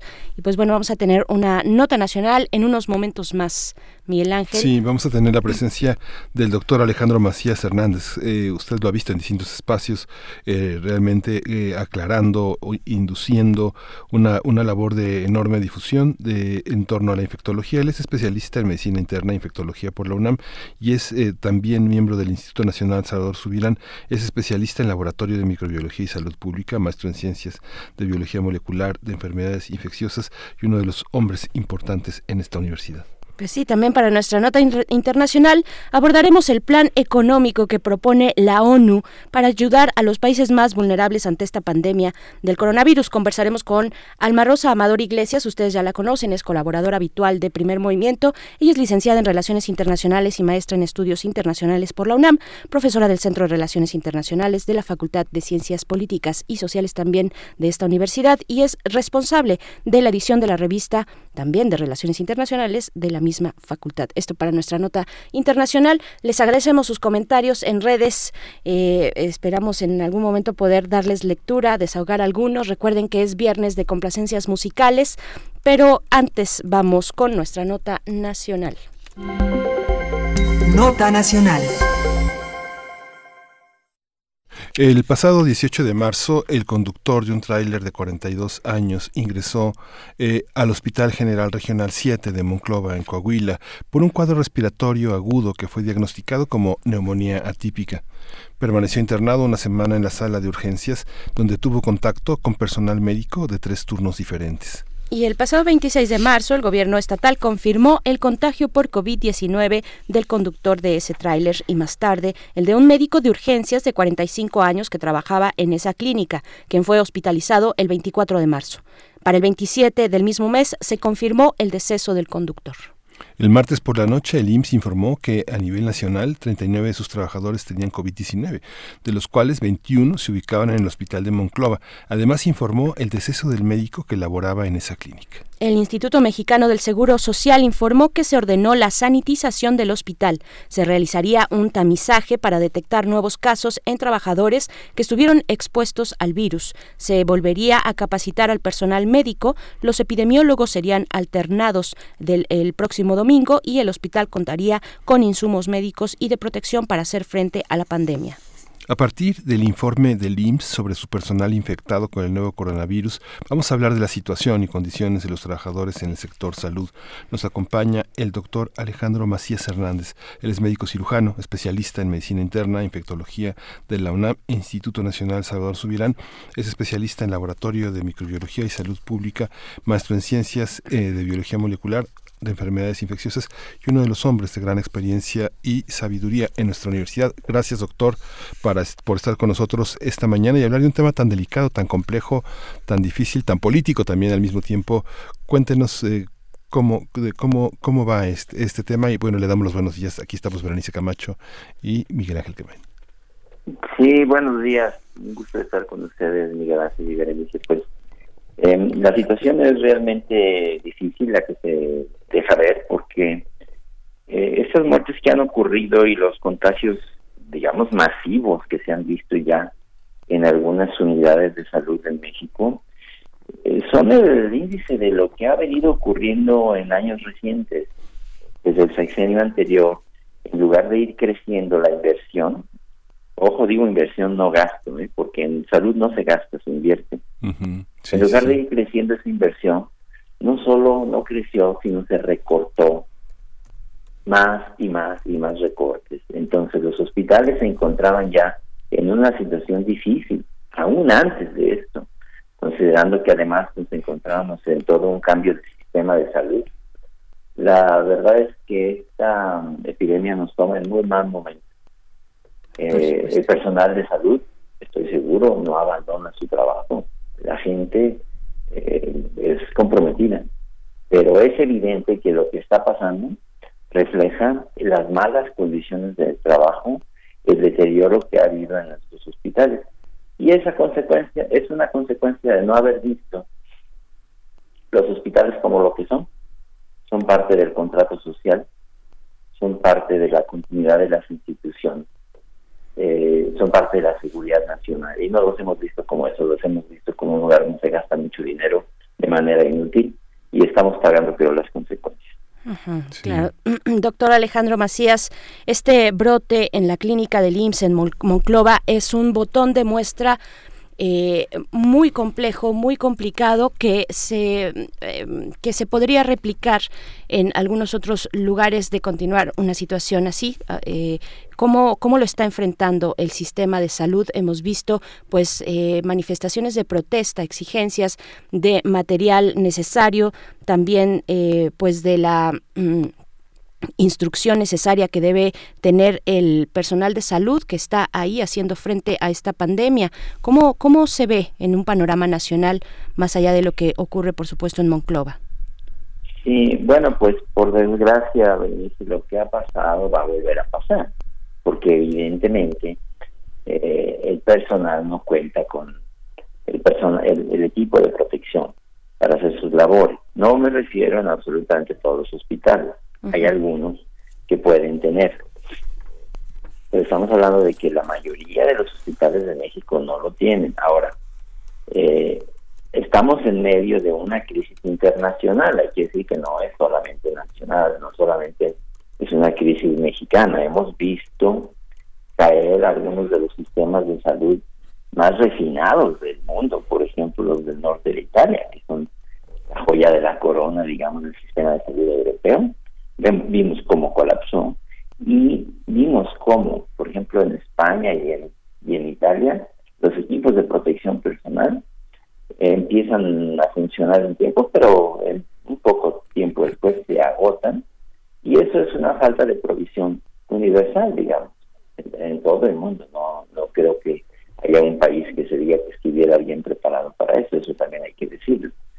Eh, yo señalé las circunstancias particulares en México pero tampoco quiero decir que esté ocurriendo nada más en México. Va a seguir ocurriendo en México, en todo el mundo, y por desgracia seguiremos viendo personal de salud enfermo y algunos también por desgracia se habrán de fallecer. Sí. Cuando uno está en una sala, en una sala de urgencias, uno ve en una sala muy poblada, uno ve alrededor muchísimas afecciones que en una situación de temor, cuando uno acompaña a algún familiar o cuando uno está en esa situación, eh, el, la, la idea de contagio, la idea de transmisión, la idea de que eh, de poner fronteras entre su enfermedad y la mía. Eh, ¿cómo, ¿Cómo se maneja? ¿Usted cree que ha sido un manejo adecuado de las salas de urgencias cuando llegan personas como de todo tipo? Uno está el fin de semana y pues llegan futbolistas, deportistas fracturados, lesionados, pero a lo largo de las noches pasan muchas enfermedades respiratorias. Quien ha estado en las salas de urgencias hay una prevalencia muy fuerte de infecciones, tanto estomacales como respiratorias. ¿Cómo, ¿Cómo enfrentar eso? ¿Usted cree que ha sido el manejo adecuado en hospitales, en salas de urgencias? Sí, sí, mira, Miguel Ángel, yo creo que esa es una de las lecciones que no aprendimos de la pandemia de influenza. Durante la pandemia de influenza empezamos a separar en las salas de espera de las unidades de urgencias a los que iban con enfermedades respiratorias agudas de los que iban con otro tipo de urgencias médicas. Creo que esa es una enseñanza que debió haber quedado ya para siempre. Las unidades de urgencias, como bien lo dices, todas las áreas de espera, pero muy particularmente las unidades de urgencias, debían tener ya, como ya ocurre en algunos pocos hospitales, un área separada para la espera de personas que acuden con enfermedad respiratoria febril aguda o enfermedad respiratoria aguda que es francamente infecciosa. Eh, porque todo se puede contagiar en un hospital. En efecto, se puede contagiar una diarrea, se puede contagiar otro tipo de enfermedades infecciosas, pero en las salas de espera lo que se contagia es predominantemente las infecciones respiratorias, particularmente las de tipo influenza. En los niños, o hay otras que se llaman las infecciones por el virus sincicial respiratorio y esta nueva pandemia que seguramente también eh, ocurrirá en los hospitales. De hecho, dos coronavirus previos, que eran el SARS en 2002 y, y en 2012 el MERS, el síndrome del Medio Oriente, mostraron eso, que se transmitían con mucha facilidad en los hospitales, no tanto en la comunidad. Entonces, sí, definitivamente, bien lo señala, es una preocupación y es una lección que no hemos aprendido bien y que ya debiéramos haber aprendido. Ya debiéramos haber aprendido, doctor Alejandro Macías Hernández, eh, por esta situación que tuvimos de la influenza en México y también porque tuvimos un, un, breve lapso, eh, pero, pero muy importante, muy valioso, de algunas semanas previas de preparación antes de que llegara el, el coronavirus nuevo a nuestro país. Eh, ¿cómo, ¿Cómo se ve? ¿Cómo se ve este, este momento de alistar las posibilidades, las opciones? ¿Uno puede prever lo que puede ocurrir de acuerdo a lo que se está viendo en algunos otros países? ¿Estamos eh, todavía a tiempo también de hacerlo? Sí, a ver, sí se puede, por supuesto, prever. Perdón, doctor, no le, no le estamos, se está cortando la comunicación. Doctor Alejandro Macías Hernández, médico cirujano, especialista en medicina interna e infectología por la UNAM. Vamos a recuperar la comunicación eh, con él para seguir hablando de este contagio en personal médico del IMSS. Hay que decir, bueno, hay que recordar que el médico que alertó sobre el coronavirus allá en China, eh, pues recordemos que, que, se, que, se, que falleció este médico que alertó en un primer momento, pues lamentablemente falleció. Fue una noticia pues que estremeció al mundo entero. Eh, por ahí de eh, principios de febrero fue el 6 de febrero, tengo entendido, si mal no recuerdo, que se dio esta noticia, ¿no? Sí, es una, es una, es una tarea muy compleja porque bueno, están muchas personas involucradas en, en este, en este manejo, pero bueno, ya está nuevamente el doctor Alejandro Macías con nosotros. Por favor, doctor, continúe con su explicación. Sí, a ver, decíamos que eh, desde un principio era evidente, desde que se salió de control esto en China, era evidente que eso no tenía remedio y que tenía que llegar a México. Creo que sí nos faltó ser más enfáticos desde un principio, Miguel Ángel. Haber dicho desde un principio, sin ambigüedades y con toda claridad, esto va a ser un problema serio, va a ser un problema muy serio, según se está viendo lo que pasa en China la probabilidad de que llegue a México es extraordinariamente alta, es más probable que llegue a que no llegue. Yo creo que eso se pudo haber dicho desde un principio. Otra cosa que se pudo haber hecho desde un principio es pedir un fondo emergente, urgente, a las cámaras o lo que fuera. Yo no soy un experto legal, pero sí se pudo haber dicho, vamos a necesitar dinero, vamos a necesitar mucho dinero, porque querer comprar las cosas con los dedos atrapados en la puerta va a ser muy difícil. Ese era un tiempo precioso. Yo creo que sí, de alguna manera no lo usamos adecuadamente. Otra cosa que podíamos haber hecho es haber dotado al Instituto Nacional de Referencia Epidemiológica de todo lo necesario para poder hacer todas las pruebas de laboratorio que se requirieran, que iban a ser miles y miles. Eh, mi impresión es de que no fue así. Eh, desde luego que no son momentos para estar aprendiendo ya esas lecciones. Aquí y ahora sin embargo, creo que se han dado recientemente los pasos firmes, se ha dicho ya de manera eh, sin ambigüedades, esta es una situación seria, quédense en su casa, se ha hecho un eh, convenio de la Secretaría de Salud que se ha firmado como un decreto por la Presidencia de la República, creo que esos han sido pasos firmes y yo los celebro. Y también, bueno, por la naturaleza eh, mundial de este, de este contagio, de esta pandemia, pues que eso mismo significa que es a nivel mundial, también hay una batalla por los insumos en, en todo el planeta. ¿Qué decir de esto? ¿Cómo, ¿Cómo afectará, cómo afectará en este momento extraordinario la posibilidad de que efectivamente lo, el personal de salud cuente con todo lo necesario para poder hacer frente? Porque, pues, lo sabemos, finalmente son ellos los que están en esa primera, en, esa primera línea de, eh, para, contrarrestar, para atender los padecimientos que se van presentando.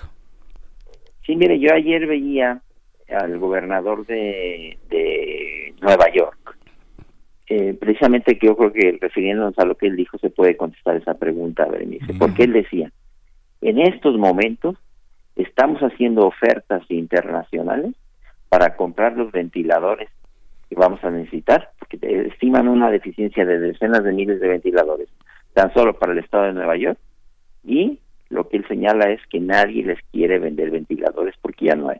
Los principales productores del mundo los están guardando para ellos están queriendo comprar equipo de protección personal, mascarillas de alta eficiencia, eh, ropa desechable para eh, protección, ya nadie tiene. Entonces, en ese momento ya no es nada más una cuestión de dinero, es una cuestión de que si no tenemos previsión, cuando queremos salir a comprar esas cosas ya nadie nos las va a querer vender.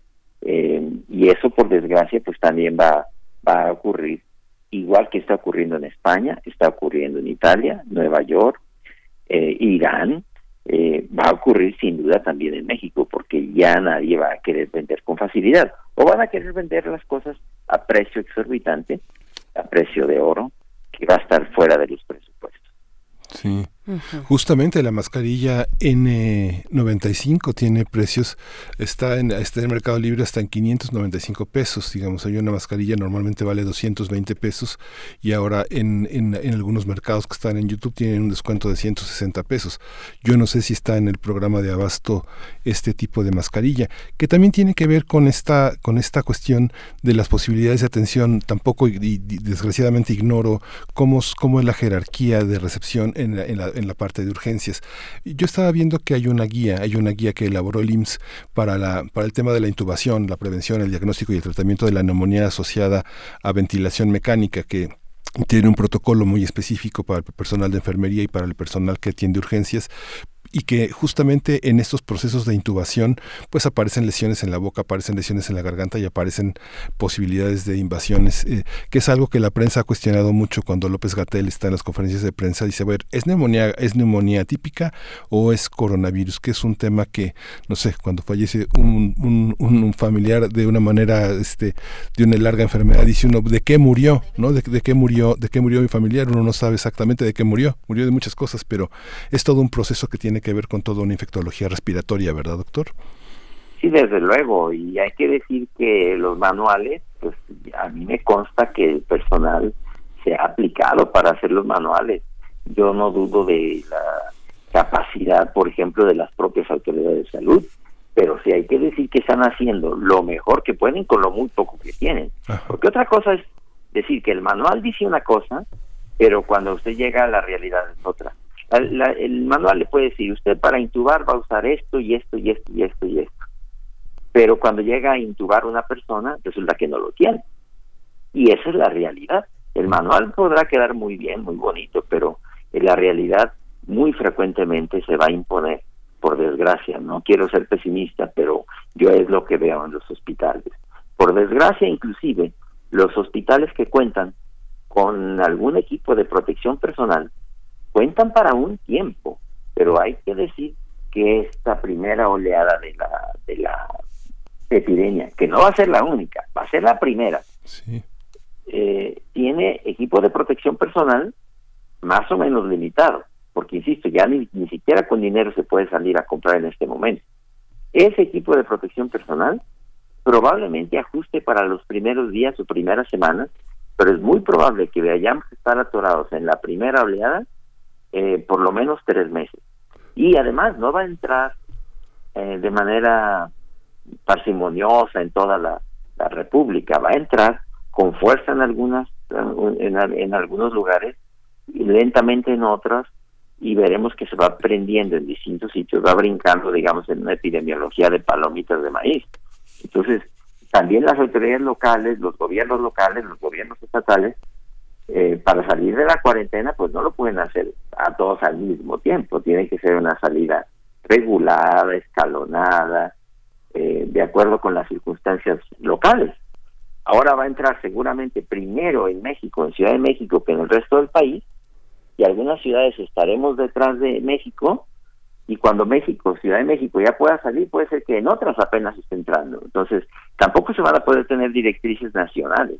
Vamos a tener que tener directrices regionales y locales y el instrumento de navegación para la para la autoridad civil es la autoridad de salud, pero la autoridad de salud tiene también un instrumento de navegación que es la prueba de laboratorio y resulta que no tenemos suficientes pruebas de laboratorio. Entonces, si es una situación difícil, yo no dudo de la solidaridad que vamos a tener los mexicanos y no dudo, como hemos mostrado siempre, que somos una sociedad que sabe venir, que sabe salir de estas circunstancias, pero vamos a tener una circunstancia difícil, eso sí que nadie lo duda.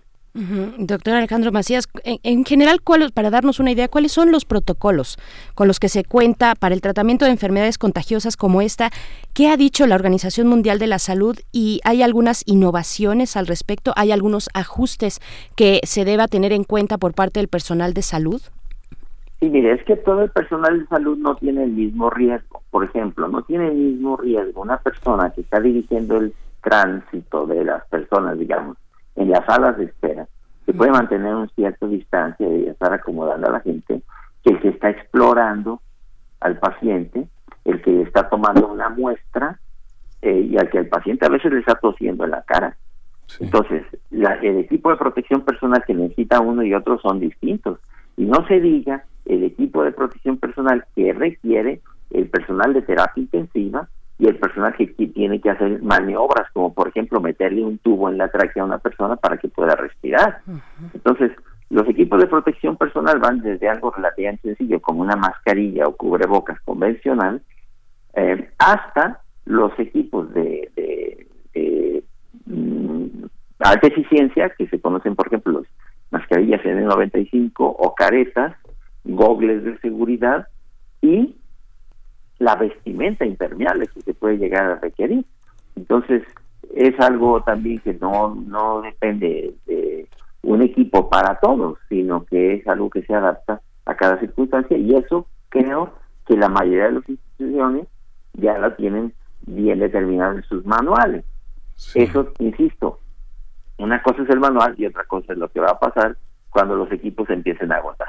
Sí, ojalá y podamos seguir contando con su presencia, doctor. Se, nos acaba el tiempo, pero quería hacer una, una, una, pregunta que tiene que ver también con este contexto. Tanto la Secretaría de la Defensa como, las, como el INSABI han convocado la, a, médicos especialistas. Uno ve este, qué, qué médicos especialistas te convocan y bueno, ¿cómo será, cómo será esta contratación? Porque no sé, pienso un médico, un neumólogo, un infectólogo, eh, que son medicinas muy especializadas, no sé, uno piensa en el ámbito privado están entre mil y mil ochocientos pesos la consulta. Este, ¿Habrá disposición de los médicos que tenemos entre nosotros para trabajar en, un, en una situación de riesgo tan con tanta incertidumbre? ¿Usted cómo, cómo ve esa convocatoria? Sí, yo lo veo muy difícil, Miguel Ángel, digo los infectólogos, por ejemplo, somos muy pocos y la verdad es que estamos muy ocupados. Yo no no veo que ahorita yo pudiera andar buscando trabajo en esas circunstancias. Yo creo que eso va a ser muy difícil porque ese es un personal especializado que en general ya se encuentra muy ocupado. No me gustaría terminar sin dejar una nota de optimismo sí, sí, de la gente. Sí, doctor. Eh, que no olvidemos, primero somos una sociedad eh, muy solidaria y no, no olvidemos que la mayoría de las personas no van a tener un problema serio. Tenemos un problema como sociedad, pero a nivel personal la gran mayoría de las personas no van a tener un problema serio. Van a tener acaso fiebre y todo. No hay que entrar con pánico a esto. Entremos con ecuanimidad. Veamos que tenemos un problema y que lo tenemos que resolver como adultos, porque ni siquiera va a ser un problema de la mayoría de los niños, va a ser de los adultos. Y vamos a enfrentarlo con ecuanimidad, sabiendo que a la gran mayoría no nos va a pasar nada y los que se, lo que se trata no es de que no nos infectemos todos, porque si no hay una vacuna a la larga nos vamos a acabar infectando casi todos. Lo que se trata es de que no nos infectemos todos al mismo tiempo. Y eso es en lo que tenemos que ser muy solidarios y mantenernos en casa todo el tiempo que nos digan en la medida de lo más que podamos. Así es, pues doctor Alejandro Macías Hernández, le agradecemos mucho esta conversación, eh, le mandamos un saludo y pues bueno, seguiremos atentos a este llamado que ha hecho, que han hecho las, bueno, eh, específicamente el INSABI saca esta convocatoria médicos del bienestar.salud.gov.mx para pues eh, reclutar a personal médico especializado en terapia intensiva, urgencias, medicina interna, infectología, neumología, anestesiología, en fin, eh, pues son eh, personal, personal médico especializado. Es complicado, como ya nos comenta. Le agradecemos mucho, doctor. Gracias, saludos, gusto de estar con usted. Gracias, doctor, que esté muy bien. Uf, pues ya, ya está lo que eh, vamos a escuchar a continuación sonando de fondo. Esta es una complacencia, porque hoy es viernes de complacencias musicales para Lila Castillo, que se encuentra en su casa en confinamiento en esta distancia social, Let My Fire de The Doors.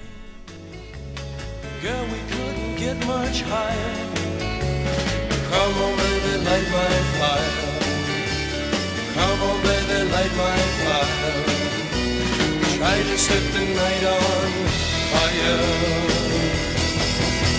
The time to hesitate is through. No time to wallow in the mire. Try now, we can only lose, and our love become a funeral pyre. Come on, baby, light my fire. Come on, baby, light my fire. Try to set the night on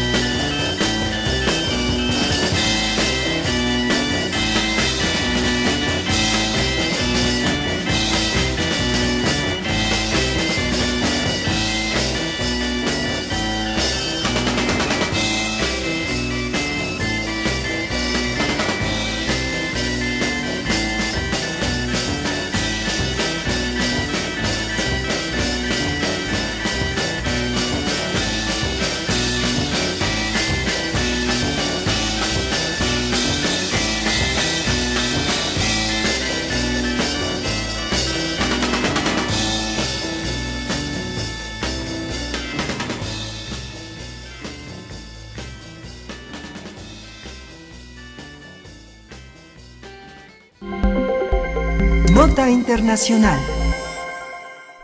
El secretario general de la Organización de las Naciones Unidas, Antonio Guterres, presentó el Plan Mundial de Respuesta Humanitaria al COVID-19 que insta a la comunidad internacional a realizar donaciones a fin de recaudar 2 mil millones de dólares que ayuden a combatir la pandemia en los países más vulnerables del mundo. De esta manera se busca apoyar a las, naciones que no cuentan con infraestructura ni recursos para atender la emergencia global. Por esta razón, las donaciones económicas son esenciales para mantener en pie a las economías en desarrollo a fin de que sus sistemas de salud puedan enfrentar la pandemia y logren contener la propagación del virus. El pasado 25 de marzo, Antonio Guterres explicó que el coronavirus, está amenazando a toda la humanidad y puede provocar más daños en los países en desarrollo si no se garantiza el apoyo financiero adecuado para combatirlo.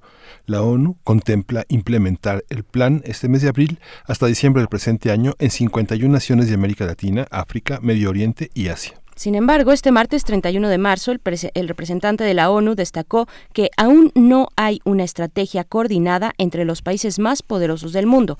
Por ello, señaló que el tratamiento de esta crisis requiere una acción decisiva, incluyente e innovadora de las economías líderes.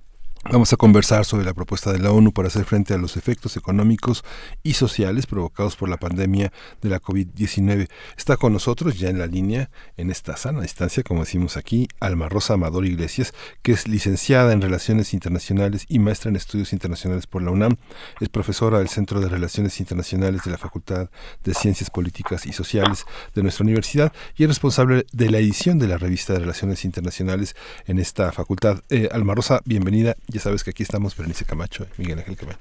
¿Qué tal? Muy buenos días, Berenice Miguel Ángel, a la distancia, pero aquí estamos. Sí. Y te agradecemos mucho, Alma Rosa Amador Iglesias. Bueno, ya hemos dado esta introducción del plan económico de la ONU para ayudar a países vulnerables ante esta pandemia. Incluso el Banco Mundial ya también se ha pronunciado con una respuesta rápida, dice, a la amenaza del coronavirus, eh, donde pone en marcha la primera fase de sus operaciones de emergencia. ¿Cómo ves esta situación, eh, profesor Alma Rosa? Sí, Berenice. Eh, Antonio Guterres, el, el, secretario general de Naciones Unidas, inició su intervención al presentar este Plan Mundial de Respuesta Humanitaria con una frase que creo que simbró a más de uno, pero que es eh, muy acertadas, me parece. Esta amenaza del COVID-19 es la mayor debacle observada desde la Segunda Guerra Mundial. Esta afirmación ya eh, había estado eh, introducida, había sido introducida por Angela Merkel hace algunos días en relación con que esta eh, amenaza sanitaria que presenta el COVID-19 pues era el mayor reto concretamente para Alemania a partir de esa segunda gran conflagración que, que todos conocemos y creo que es una aproximación eh, muy eh, certera, muy preocupante, pero muy real. Eh, ustedes mencionaban una cosa que me parece fundamental para poder iniciar esta discusión, la estrategia coordinada a nivel internacional. Em, estamos en un momento en el cual la pandemia del COVID-19 pues está haciendo evidente que los esfuerzos por separado de un estado o del otro muy desarrollado o muy atrasado, uno o el otro, está demandando una acción más bien de carácter coordinado. Estamos viendo que la capacidad de contagio de esta eh, cepa del coronavirus pues está adquiriendo velocidades impresionantes y eh, pues al día de hoy tenemos más de un millón de contagios en todo el mundo y la cifra de muertos rebasa la, el número de 51 mil personas.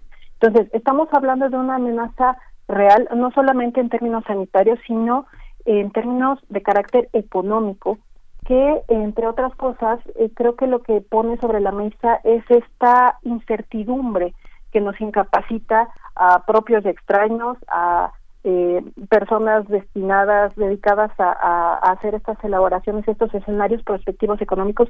No hay una claridad en torno a proyecciones económicas, pero todas apuntan a que este momento eh, rebasa incluso la recesión derivada de la crisis del 2008, aquella crisis financiera que empezó en el sector inmobiliario y que hoy día está dando muchas preocupaciones.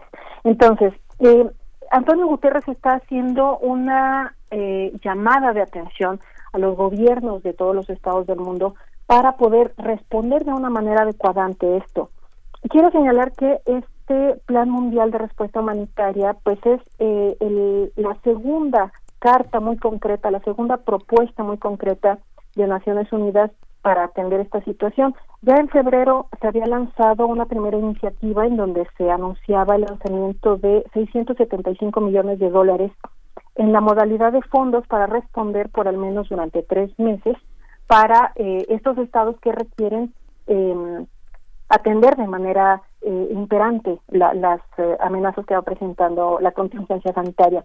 Este eh, plan mundial de respuesta humanitaria va mucho más allá de aquel presentado en febrero, incluso no solamente en términos de, dinero, no ya ustedes mencionaban en la presentación que el objetivo es alcanzar hasta dos mil millones de dólares de aquí a diciembre, pero el alcance me parece que es eh, no solamente de carácter económico, sino a quién va dirigido precisamente este plan.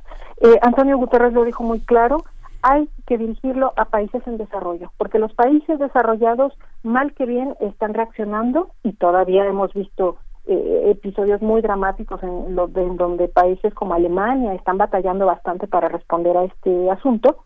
Pero este plan concretamente está dirigido a países en desarrollo con una finalidad muy clara que los estados tengan liquidez, que las personas comunes y corrientes accedan a flexibilizaciones en planes de créditos, estímulos fiscales, que cuenten con dinero fresco para ir afrontando día a día las emergencias que va presentando esta situación del COVID-19.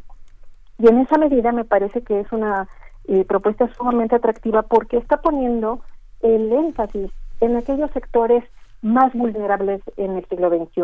Antonio Guterres habló de que si bien toda la humanidad está en juego prácticamente ante esta amenaza sanitaria, pues existen sectores que son eh, todavía doblemente vulnerables, ¿no? Él se refirió a adultos mayores, enfermos crónicos, discapacitados, mujeres y niños, e hizo también una muy breve recapitulación de aquellas regiones que se encuentran afectadas por desastres naturales, por migraciones a, como resultado del cambio climático, por zonas de guerra, en donde ni siquiera existe la certeza de que hay agua corriente para poder hacer algo tan básico como lavarse las manos. ¿no?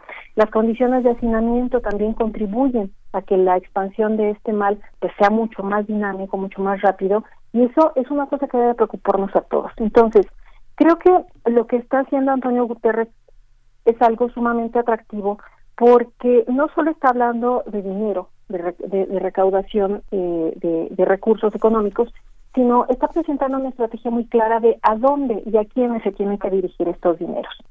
Eh, ha estado haciendo también un trabajo de cabildeo eh, muy exhaustivo desde hace varios días. Eh, concretamente, Antonio Guterres tuvo la presentación eh, vía videoconferencia, ¿no? Las condiciones así lo demandan, el pasado jueves 26 de marzo, en eh, donde tuvo presencia en la reunión del G20, este grupo que además, curiosamente, surgió congregando a las 20 economías más grandes del mundo después de aquella terrible crisis del 2008. Es un momento también de inflexión muy relevante para este grupo que reúne las economías más grandes del planeta para tratar de articular una estrategia que permita reaccionar no solamente a la inmediatez de detener el avance de los contagios del COVID-19, sino pensar en de qué manera se va a mantener vivo el tejido productivo de los países. Así que él tuvo esta participación en la eh, reunión extraordinaria del G20 y justamente ya venía hablando de estas medidas que ahora mismo eh, ha detallado de manera muy, muy clara. Eh, el Fondo Monetario Internacional y el Banco Mundial también han hecho una serie de propuestas que eh, de primera instancia, pues por supuesto que el carácter que, financiero, macro, que, caracteriza como estas eh, grandes instituciones eh, a nivel internacional, están eh, dirigidas precisamente a em, gestionar algunas flexibilizaciones a los créditos que muchos países han pedido para atender eh, las eh, los planes de acción de eh, que generan el covid que genera el covid 19 en concreto lo que Banco Monetario y Fondo Monetario Internacional perdón Banco Mundial y Fondo Monetario Internacional han pedido es que los acreedores bilaterales oficiales suspendan momentáneamente los pagos de la deuda de los países que han solicitado estos créditos y que existan ciertas consideraciones a eh, el pago de esta deuda. Eh, hay que señalar también que el Fondo Monetario Internacional a principios del pasado mes de marzo liberó, eh, o puso más bien, puso a disposición 50 mil millones de dólares para financiamiento de emergencia, ¿no? Que ya eh, han optado por ello eh, algunos países como como El Salvador, ¿no? veíamos hace algunos días las imágenes del presidente Bukele eh, anunciando grandilocuentemente una serie de eh, bellezas en materia económica, de recursos, de que la gente no tenía que pagar renta. Bueno, eh, hay que decirlo abiertamente, estos recursos no vienen solamente del Estado eh, salvadoreño, sino que están bajados precisamente de esta opción que abrió el Fondo Monetario Internacional. Entonces, eh, lo que estamos viendo es la búsqueda de una articulación estratégica para reaccionar a todo esto que estamos viendo. No se trata solamente de eh, limitar el avance del contagio del COVID-19, sino qué va a pasar con el impacto social que ya se está experimentando en muchas economías desarrolladas y en vías de desarrollo, pero sobre todo, de qué manera vamos a recuperarnos a nivel global después de este asunto. El, em, plan que propone Antonio Guterres justamente tiene estas tres partes. La primera tiene que ver con atajar la emergencia de salud, el segundo, enfocarse en el impacto social y de respuesta económica para la recuperación, y la tercera, ayudar a los países en mayor necesidad para recuperarse a través de eh, la gestión de capacidades fortalecidas. Eh, este es un trabajo que apenas empieza y desafortunadamente lo que estamos presenciando también eh, está evidenciando que este llamado a la solidaridad, a un sentimiento de eh, humanidad, por encima de la parte económica y financiera, pues no precisamente está permeando en todos los sectores, ¿no? Eh, Antonio Guterres hizo un llamado a que en este contexto la eh, que, que, que, los países no eh, se fueran por la vía del proteccionismo comercial concretamente, ¿no?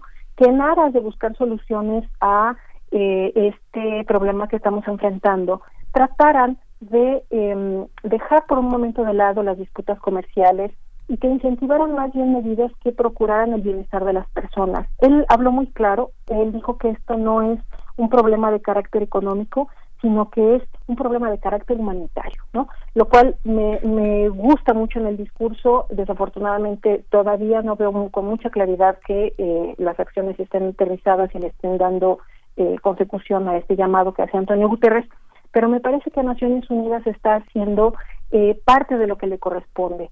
Eh, Naciones Unidas es em, un organismo que ha sido muy criticado en los últimos tiempos por eh, ciertas acciones em, pues un tanto tibias en algunos conflictos internacionales, pero hay que recordar una cosa, Naciones Unidas eh, justamente congrega a Estados miembros que de manera voluntaria contribuyen no solamente en acciones políticas, sino que en materia económica aportan ciertos recursos para el funcionamiento de la institución.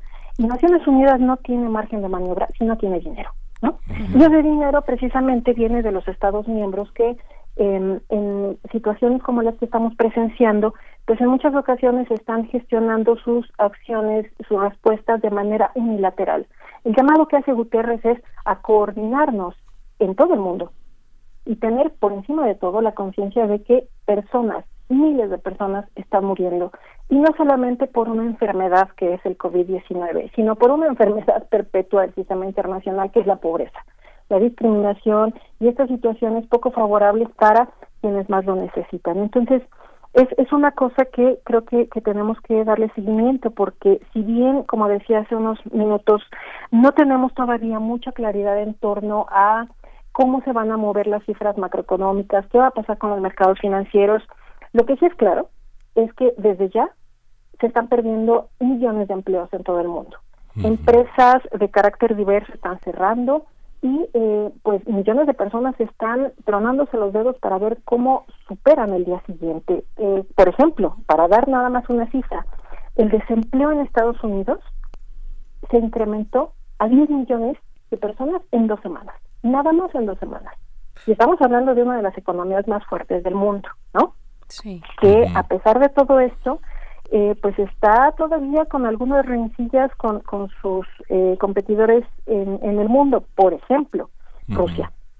Rusia presentó un reclamo ante Naciones Unidas eh, en donde se señalaba que había muchos países encabezados por Estados Unidos, pero seguidos de muchos de los miembros de la Unión Europea, en donde pusieron un obstáculo de Naciones Unidas, concretamente de la organización, esta pandemia del COVID-19 y eh, pues la respuesta que obtiene el Occidente no fue precisamente favorable, eh, hubo, hubo un obstáculo en ese sentido. Y la parte que más generó controversia fue precisamente aquella en la que Rusia hace señalamiento en torno a que por un momento las sanciones económicas unilaterales tienen que quedar de lado.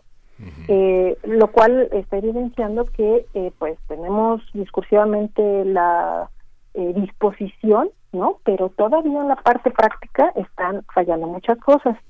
Eh, también quiero señalar para el caso de Europa que eh, si bien ha habido un intento por responder a esta eh, crisis que se está generando en los mercados financieros, eh, la Unión Europea también se ha visto eh, pues un poco lenta, por no decir muy lenta, a esta respuesta. Los recursos que se están liberando o que están por liberarse eh, están atendiendo fundamentalmente a las cifras macroeconómicas, a generar cierta estabilidad en, eh, por ejemplo, el desempeño del euro, ¿no? Pero en materia práctica, en términos de liberar recursos para personas, para empresas, para estos entes que pues día a día están cuestionándose cómo va a ser su existencia, ¿no? No están siendo liberados estos recursos, ¿no? Entonces, creo que el llamado de Guterres precisamente en ese sentido es bastante valioso y muy necesario porque nos está llevando a un tema de más fondo, que es qué tipo de economía es la que está generando esta situación en la que la gente no solamente está muriendo por una pandemia, sino que está muriendo por las condiciones preexistentes. Personas que viven en situación de calle, refugiados, migrantes. Ya aquí en México tuvimos hace un par de días un episodio terrible eh, derivado de las condiciones de hacinamiento y todas estas situaciones tremendas que se viven en los eh, centros eh, de, de, para, para migrantes, ¿no? En Tabasco, eh, lo cual nos da solamente una pequeña muestra de que no solamente el COVID-19 es lo que está matando a la gente, lo que está matando a la gente es este sistema económico que cada vez genera más excluidos.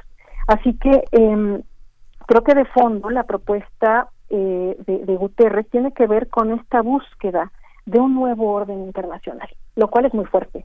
y por eso genera tantas rencillas, genera tantas reservas de parte de potencias como Estados Unidos, pero donde también vemos que países como Rusia y China están sacando eh, la, la casta, están mostrando alternativas e incluso están generando mayor capacidad de respuesta que el mismo Occidente, ¿no? México ya se vio beneficiado de la llegada de equipo sanitario, equipo médico de parte de China, ¿no? Rusia también está haciendo llegar, por ejemplo, materiales a Italia, ¿no? En donde la primera puerta que se debería tocar, ¿no? En el caso de Italia, pues es la Unión Europea. Y sin embargo, lo que estamos viendo es una división muy, muy clara, en donde por una parte está Alemania y Holanda negándose a flexibilizar esta parte de los recursos para hacerla llegar a la gente que lo está necesitando, y por otro lado España e Italia, dos de los países más afectados en el continente europeo por el COVID-19, diciendo, a ver, necesitamos enfrentar esta crisis de manera conjunta. Si nos vamos a endeudar porque vamos a estar comprando material médico, eh, vamos a estar pagando eh, deuda, eh, tenemos que hacerlo de manera conjunta. Y la Unión Europea no se está involucrando de manera eh, abierta en esto, ¿no? Entonces, eh, esta situación que empieza por lo sanitario, por supuesto que tiene un efecto en lo económico, en lo financiero y evidentemente en lo social, ¿no? ya en México estamos viendo también muchos eh, casos tremendos que van desde eh, los saqueos organizados hasta esta inquietud de qué va a pasar con las personas que eh, tienen una empresa pequeña, un negocio eh, que va al día, ¿no? Y que no está teniendo la posibilidad de acceder a estos estímulos fiscales o la condonación de ciertas deudas, ¿no? Entonces, el problema que se plantea es de fondo y a mí me, eh, me emociona mucho escuchar a eh, eh, Antonio Guterres y a otros eh, líderes incluso hablando de eh, la necesidad de un plan Marshall, ¿no? Haciendo referencia de nueva cuenta a esta Segunda Guerra Mundial en términos de diseñar un esquema financiero, un paquete de rescate para todas aquellas economías que más lo necesiten, porque esto si bien no es una guerra abierta entre ejércitos con armas que se disparan, sí es una guerra contra un enemigo invisible, pero que está generando estragos tremendos. Entonces, creo que es una eh, oportunidad eh, eh, el llamado que hace Guterres y otros tantos personajes en la política internacional para replantear qué tipo de economía queremos. Si queremos seguir eh, con esta economía en donde se privilegia lo financiero, en donde a veces los dineros ni siquiera se ven, solamente son cifras que aparecen en pantallas en Wall Street, o una economía en donde se incluya verdaderamente y se considera al ser humano en términos de persona, ¿no? Reconociendo eh, dignidades mínimas como acceso a estas condiciones de salubridad que son lo mínimo indispensable para enfrentar una situación de esta naturaleza. Así es, pues profesora Alma Rosa Amador Iglesias, te agradecemos mucho y, en, e, y nos quedamos con esa última idea. Hay que ver, por ejemplo, en qué sentido van los préstamos. Son préstamos los de esta primera fase de operaciones de emergencia que propone el Banco Mundial, donde, por ejemplo, ya se empieza a hablar de 20 millones de, de, de dólares destinados para Haití eh, de, de manera inmediata para que pueda resolver el tema de las pruebas de COVID en su población, entre otros ángulos, muchos que se, empezar, eh, se empezarán a abrir ahora que mencionabas también a Estados Unidos, pues este movimiento que se opone a pagar la renta, el rent strike, que se ha replicado también en otros países, porque lo que menos queremos es estar en una situación de personas desalojadas por no pagar renta en un momento en el que se tiene que permanecer en cuarentena. En fin, hay muchos ángulos que se empiezan sí. a abrir. Te agradecemos mucho y, y, te mandamos un abrazo hasta, hasta tu casa donde suponemos estás. Ojalá podamos conversar contigo más adelante. Así es. Muchas gracias, Berenice, Miguel Ángel. Saludos a, a, los compañeros en cabina y a toda la auditoría. Y guárdense, nos quedamos en casa. Sí, sí, gracias. Estamos ya en eso. Pues nos gracias. despedimos, nos despedimos de la radio, eh, de la radio Nicolaita. Nos escuchamos mañana de 8 a 9 de la mañana y mientras tanto, pues vamos a saltar y a bailar juntos, según dice Abimael Hernández con Dead Can Dance, Saltarello.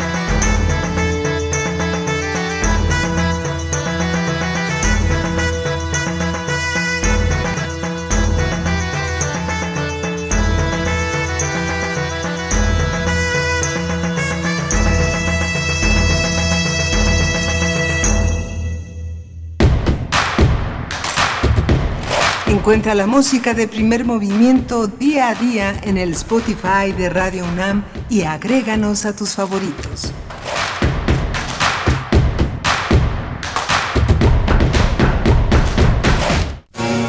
La educación, según mi punto de vista, es el derecho social por excelencia. ¿Son los derechos humanos compatibles con el neoliberalismo económico? Lo que se quiere es una fiscalía que persiga al Ejecutivo. La acción de inconstitucionalidad y la controversia de constitucionalidad son promovidas normalmente por actores políticos. Precisamente la manera de prevenir es fomentando la igualdad de género. Conocer y defender nuestros derechos es responsabilidad de cada uno. Las voces de los expertos se dan cita en donde la cultura de la legalidad es la meta de cada día. Derecho a debate, temporada, 3. Todos los martes a las 16 horas por el 96.1 de FM. Conduce Diego Guerrero. Te esperamos para continuar en la construcción del Estado de Derecho, porque en la cultura de la legalidad participamos todos. Radio UNAM, experiencia. Hoy más que nunca me importa que mi vecina esté bien, que tú estés bien y que en tu casa estén bien. Hoy te saludo con la mirada para que mañana volvamos a abrazarnos como solo nosotros sabemos. Espero que nos vaya bien. Tenemos más en común que diferencias.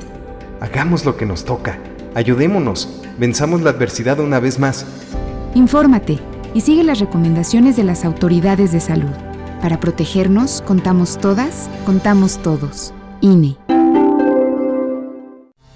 En México y el mundo enfrentamos un reto sin precedente. El COVID-19 es muy contagioso y se extiende por todo el país. La única manera de contenerlo es que todos nos quedemos en casa. Si lo hacemos, todos nos protegeremos de la enfermedad. Debemos ser responsables.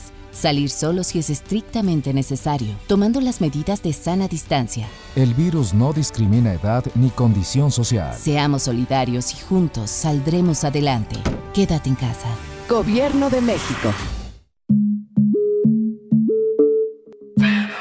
Y no me gusta que se diga que la niña, la pequeña o la adolescente se embarazó. No, la embarazaron. Alguien la embarazó. Lleva contigo los temas que están cambiando al mundo. Los niños están en una grave crisis de identidad. ¿Por qué? Porque se les sigue inculcando la violencia como mecanismo de socialización. Entonces, pienso yo es fundamental apuntar a la comunidad masculina y que asuman su responsabilidad en este contexto. Escuchar y escucharnos. Construyendo Igualdad. Un programa de Radio UNAM y el Centro de Investigaciones y Estudios de Género. Entra a www.radiopodcast.unam.mx y encuentra las cinco temporadas. Radio UNAM. Experiencia sonora. Primer movimiento.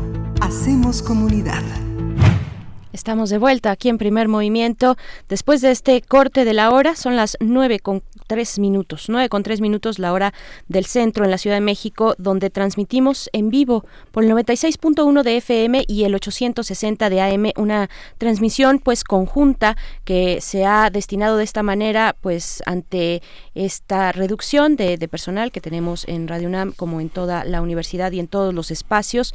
Continuamos en esta cabina con nuestra sana distancia Sí. y haciendo también los preparativos para que eh, en, en un futuro ya muy muy próximo podamos eh, hacer la transmisión desde nuestros hogares, Ángel. Sí, nosotros normalmente ma- nos mantenemos siempre trabajando en días festivos y en vacaciones, pero grabamos algunos programas, pero hoy estaríamos como muy contentos aquí en Radio Nam porque nos tendríamos que ir de vacaciones, ¿no? Sería sería el último viernes laboral y la siguiente semana el personal eh, de Radio UNAM, el, gran personal, solo nos quedaríamos nosotros, eh, Prisma, pero ahora pues nos, nos estamos en una situación en que las vacaciones quedaron pospuestas y Sí, y el próximo jueves vamos a ir con dos programas grabados, dos antologías, jueves y viernes, dos antologías de programas que preparó la producción con lo más significativo de las últimas semanas de primer movimiento. Y bueno, vamos a estar, pero mientras tanto, Vamos a estar lunes, martes y miércoles con ustedes en vivo compartiendo todo esto. Y bueno, todo, eh, no, no, no queremos que todo sea cuestión de dinero, pero parece que el dinero no lo es todo, pero sí es muy significativo. Todavía ayer arrancaron a las 2 de la tarde en Palacio Nacional las reuniones de empresarios, las reuniones de empresarios que terminaron poco más tarde de las 7 de la noche, ya cuando estaba empezada la conferencia también en Palacio sobre el tema del coronavirus y todavía muchos expertos todavía no saben en qué va a consistir la propuesta económica el próximo domingo que presentará el presidente de la República la prueba en la conferencia mañanera de ayer fue puesta en duda por el propio presidente de la República y es muy compleja la situación. El presidente enfrenta el tema todavía de las guarderías, el tema de los refugios para mujeres. Eh, no se pueden hacer muchas cosas sin dinero y ahora vemos que el tema de la salud eh, es necesario recapitular o no, no revisar, revisar de una manera muy, muy consensual el tema del presupuesto en temas de salud porque la austeridad creemos que se tiene que revisar de una manera muy, muy, muy amplia, muy ecuménica, muy humanitaria. ¿no? Pues sí, veremos, hay que estar muy atentos para este domingo 5 de abril que se presenta por parte del presidente de la República el plan eh, esperado, este plan de reacción económica ante la emergencia de la enfermedad COVID-19. Y como ya lo mencionabas ayer, el presidente se reunió con representantes de las cámaras empresariales por un lapso de unas cinco horas ahí en Palacio Nacional, una, una reunión muy importante y veremos el domingo de qué se trata, cómo se direccionarán los recursos para paliar pues el embate, eh, los, los embates económicos de esta pandemia que azota a todo el mundo. Pues bueno, estaremos muy atentos y atentas y de nuevo insistir, hay que quedarse en casa. Nosotros nos estamos ya preparando para poder hacer lo propio eh, aunque aquí continuamos con medidas eh, de sanitización estrictas y con una sana distancia eh, importante también, pues estamos ya preparándonos con los recursos que esta radiodifusora universitaria tiene para poder hacer esta transmisión desde nuestros hogares. Y pues bueno, entre, entre muchas otras cosas que está realizando la UNAM, la parte de cultura, pues también tiene recomendaciones, recomendaciones. En el caso de Radio UNAM, eh, tenemos, hemos estado compartiendo con ustedes pues algunos de los contenidos que pueden ustedes encontrar en radiopodcast.unam.mx dentro de esta oferta Cultura UNAM en casa. Es el hashtag que ustedes pueden visitar. Eh, les invitamos eh, pues también a visitar pues el radio, el, el podcast de Radio UNAM, donde podrán escuchar más de 20 mil programas sobre los temas pues más variados y diversos que ustedes puedan imaginar. Ahí también encontrarán algunas de las series emblemáticas de la emisora, como es el caso de El Cine y la crítica de Carlos Monsiváis. Sí, esta serie se hizo a finales de los años 60 y es una improvisación sobre la realidad mexicana, sus valores que el propio Monsiváis trató a través del cine, dijo de la crítica que luego se convirtió descaradamente en un fluir de sátiras, parodias y choteos hechos por un grupo de actores de primera. En este podcast hay más de 100 programas a, su, a, disposición de ustedes en las voces del propio Monsiváis y además de actores de primera, eh, de primera línea como Claudio Obregón, Rolando de Castro, Nancy Cárdenas, Lilia Aragón, entre muchos otros más. Y bueno, hay que buscar el cine y la crítica en radiopodcast.unam.mx y bueno, vamos a escuchar un fragmento con el estilo inconfundible de Carlos Monsiváis. Antología de la frase nacional celebérrima.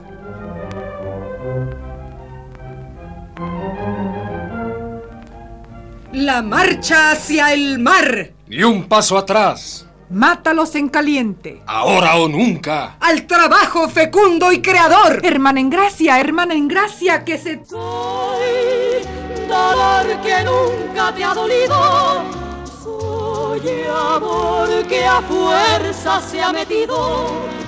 Soy una simple comparsa y por eso me voy. Por eso me quedo sin ti. Y, oh dolor, en los últimos años se ha venido perdiendo, agotando, destruyendo la relación del mexicano con la frase célebre. Es decir, se ha venido produciendo ese mal terrible de las sociedades industriales. ¿El smog? La neurosis de fábrica. ¿La sobrepoblación? Eh, ¿La saturación del mercado de trabajo? No, algo peor y muchísimo más dramático. La incomunicación. Es hora de Poesía Necesaria. Bien, pues llegamos directo a la poesía necesaria de esta mañana de viernes y lo que vamos a escuchar hoy es estrictamente un soneto, un soneto de la autoría de Óscar de Pablo, quien nació en, la, en México en el año de 1979. ¿De qué se trata esto? Bien, pues la Dirección de Literatura de la UNAM lanzó una convocatoria en el contexto de esta emergencia de salud. Es una invitación a compartir un soneto que refleje algún aspecto de este momento. La convocatoria se llama Sonetos en cuarentena, con el detalle de que incluyeran el endecasílabo y así se pasa el tiempo en cuarentena. Esa era, esa era la, petición para poder compartir los sonetos en cuarentena. Y pues escucharemos este soneto que envió Oscar de Pablo y que ustedes pueden eh, escuchar, bueno, pueden eh, leer junto con otra selección en la página del periódico de poesía de literatura UNAM, del cual ya hablamos el día de ayer, creo, sí fue ayer por la mañana. Estuvimos hablando sobre esta, pues, este esfuerzo que hace la Dirección de Literatura de la UNAM y ahí lo pueden encontrar. Lo vamos a acompañar con música de Siouxsie and Divanches, la canción Happy House, porque muchas cosas eh, dignas de estudio antropológico están ocurriendo en los hogares del mundo entero, así es que lo vamos a acompañar con esto de Siouxsie and Divanches, Happy House, pero vamos antes con este soneto, no tiene título, es solamente de la autoría de Oscar de Pablo, y dice de esta manera. Y así se pasa el tiempo en cuarentena, lento como una gota de, de melaza, o el presente infinito que no pasa como el instante previo a entrar en escena. Más es una impresión errada y crasa que la mente obnubilada y encadena, y en la y en esta ociosidad vale la pena pensar cómo la mente el tiempo traza. La humanidad coloca con maestría, de acuerdo a una infinita gradación, lo que habrá, lo que hay y lo que habría. ¿Qué es el futuro sino la impresión del sentido en que aumenta la entropía, sabiendo por la cuarta dimensión? Proletarios de todos los países distanciaos. Hoy esa es la consigna, pero lograr una distancia digna exige unirse a otros infelices, de balcón a balcón si es necesario, y luchar por licencias compensadas, cabal acceso a clínicas privadas e itacates en cada vecindario, de lejos pero reales los, los abrazos, quietos pero sintiendo la cadena que nos ciñe las piernas y los brazos, con la cabeza y la barriga llena, como exige la vida en estos casos, y así se pasa el tiempo en cuarentena.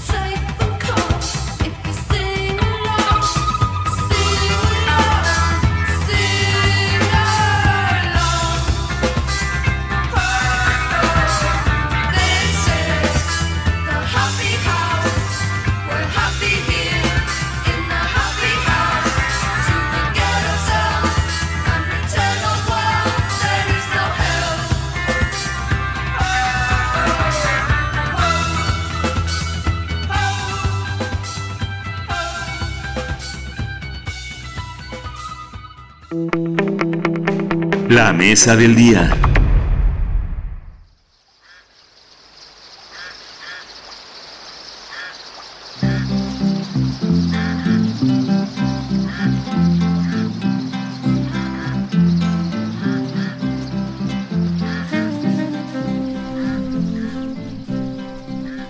El pasado 24 de marzo murió en París, en Francia, el saxofonista camerunés Manu Dibango.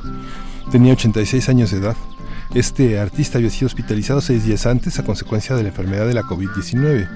Nació en diciembre de 1933 en Douala. Viajó a Francia en 1949 donde se interesó por el jazz. En París, Manu Dibango se convirtió en un profesional del piano primero y después del saxo.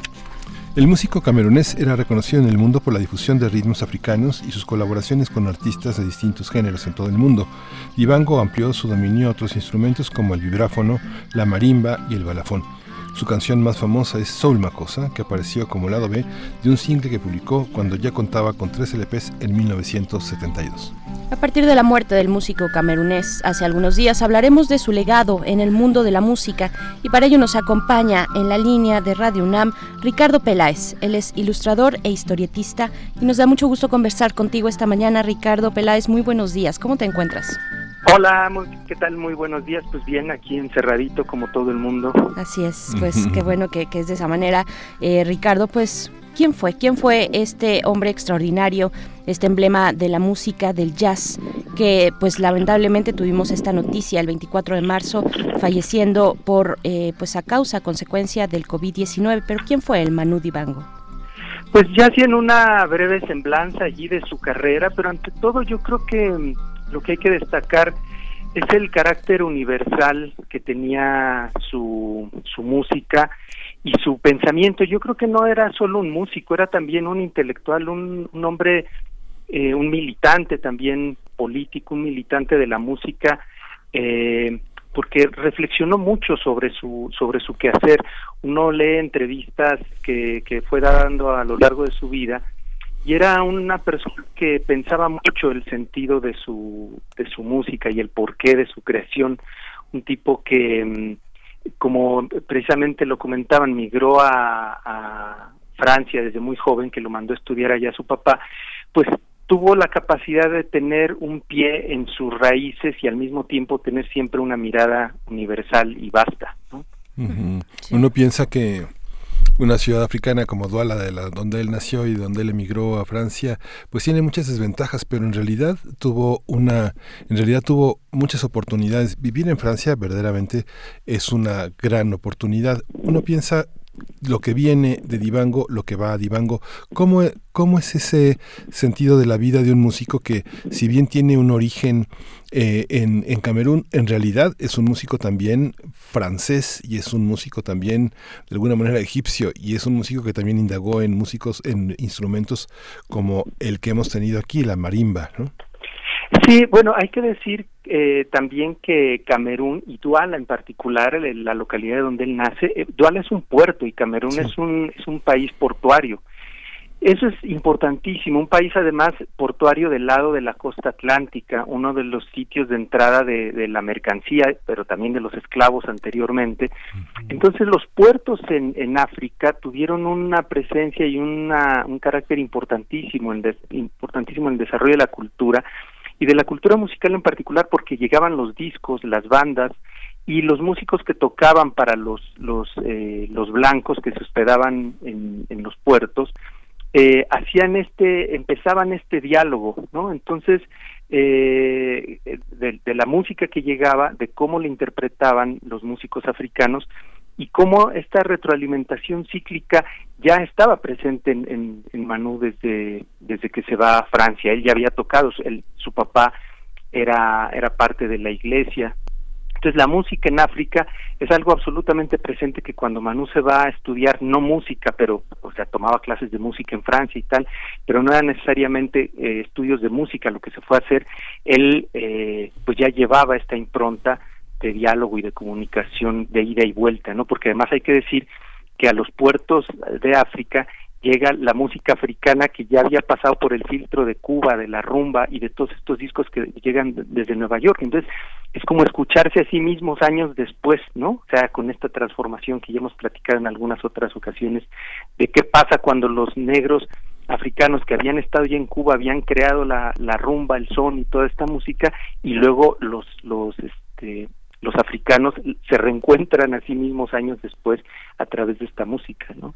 Hay que decir que no no es que, por supuesto, tenía esta base en, en París, en Francia, pero viajó a muchos otros lugares, incluso regresó a misma África, Costa de Marfil, eh, hizo colaboraciones importantes con otros con otros músicos. ¿Quiénes estaban en esta eh, pues constelación de músicos que estaban, que, que fueron eh, pioneros tal vez en el African Jazz, en algunos otros ritmos y estilos, eh, con quién conversaba musicalmente Manu Dibango. Bueno, él en, en, Europa se encuentra con, sobre todo en Bélgica, en la estancia que tiene en Bélgica, mm. también tocando en un centro nocturno. Eh, allí conoce a los migrados de, de Zaire, sobre todo, ¿no? Con Pepe Cabacele. Mm. Y también, a partir del éxito de Soul Macosa, en, en Estados Unidos también empieza colaboraciones con, con, con muchos músicos afroantillanos, ¿no? Con la escena de Fania All Stars en Nueva York entonces, eh, también tiene mucha influencia del reggae, ¿no? O sea, entonces, del, del jazz de Louis Armstrong, en fin, es un hombre que fue retroalimentando eh, su música de muchos elementos y él, él mismo dice, ¿no? Una de las cosas más importantes que menciona siempre en sus, en sus comentarios, en sus entrevistas, es el sentido de la música como algo que, que no tiene nacionalidad, ¿no? O sea, como que él le, le molestaba la etiqueta de de africano a la hora de, hablar de él, o sea, como que decía, la música es una, ¿no? O sea, a, él no le gustaba ser categorizado como eh, músico africano, sino más bien como músico, ¿no? Como músico. Es curioso además que siempre menciona, hay una palabra que repite constantemente él en sus entrevistas, y es la curiosidad, ¿no? Eh, en, en, su, en su concepción de sí mismo como músico y como creador, porque además él hace ese énfasis también, ¿no? De, que el, concepto de artista en el sentido occidental no aplicaba para la cultura africana, porque en África la noción de arte como algo que se vende, que se compra como una como una mercancía, no existía hasta antes del, de la llegada del occidente y la colonización.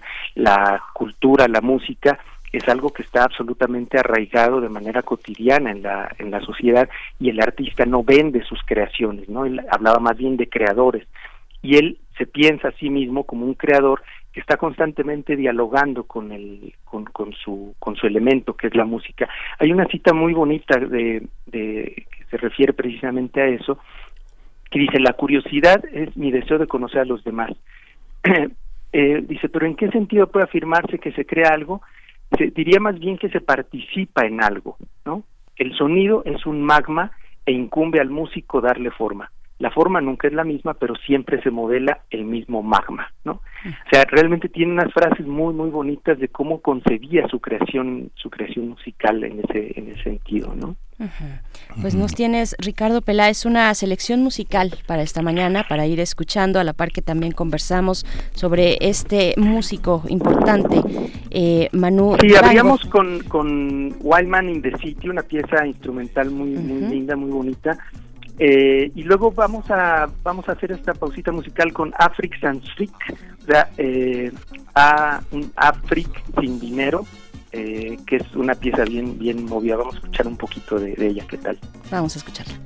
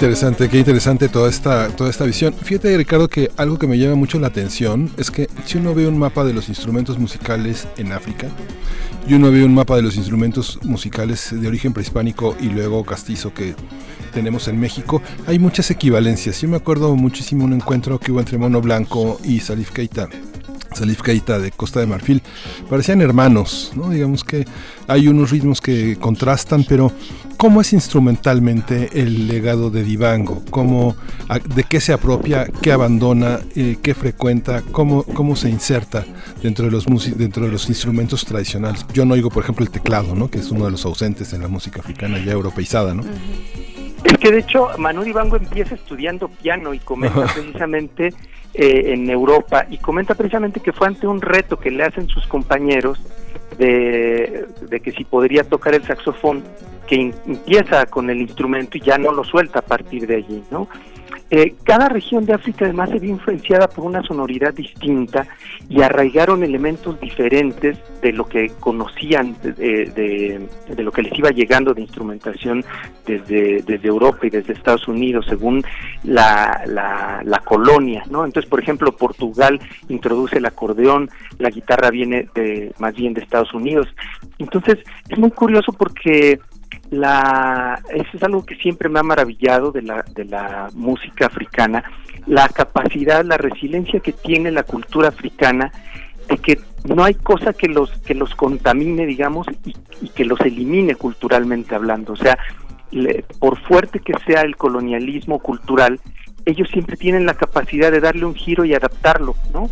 Y esta, esta, esta capacidad precisamente es como muy emblemática en Manu Dibango, porque él tenía este este carácter de, de, bisagra no entre entre culturas entre sonidos y esta capacidad y esta conciencia permanente de exploración es, es, esencial en su en su mundo no en su concepción musical. Y lo que comentas de los instrumentos es bien interesante porque siempre logran adaptar no esto que te que les comentaba de, por ejemplo en, en Zimbabue como el instrumento tradicional la envira eh, es Thomas Mafumo, por ejemplo, el que se encarga de llevar esos sonidos particulares de un instrumento que no tiene absolutamente nada que ver con la guitarra, que son unos, unos clavos aplanados haciendo percusión sobre una tabla pegados, y esa sonoridad, esa sonoridad la lleva eh, Thomas Mafumo, por ejemplo, a la guitarra. Entonces, hay esta, esta permanente interacción entre, entre, entre musicalidades ejecutadas de diferentes formas, pero siempre con el mismo con el mismo espíritu. Y aquí la, la cita esta que, que hacía no o sea el magma es el mismo la forma cambia pero pero la materia musical es la misma. También decía que que, que la voz es, es el instrumento primigenio no del, del, ser humano. Dice que también en otra cita, la música es uno de los elementos fundamentales del conocimiento. El diálogo es ante todo música el diálogo verbal, ¿no? O sea, pero es curioso porque precisamente una característica de la música africana es este diálogo que se establece, esta llamada respuesta que es característica de la estructura musical de muchos géneros en África, que es un instrumento emite una frase y otro instrumento se la replica, ¿no? Entonces, si bien aquí él se refiere al diálogo verbal, esto evidentemente es permanente en la música africana, este, este ir y venir de las frases musicales que se van eh, contestando. Dice, pero una vez que se ha aprendido algo, hay que volver a aprenderlo, hay que superar el marco en el que uno se ha formado para ir a ver qué pasa un poco más lejos. Es esa la, la curiosidad del investigador y del creador que a mi juicio dice vale para todos los oficios, no solo para los músicos, ¿no? Es un problema universal y es también el problema de lo universal, ¿no? O sea, como ven, es un tipo que reflexionaba muchísimo sobre su, sobre su quehacer.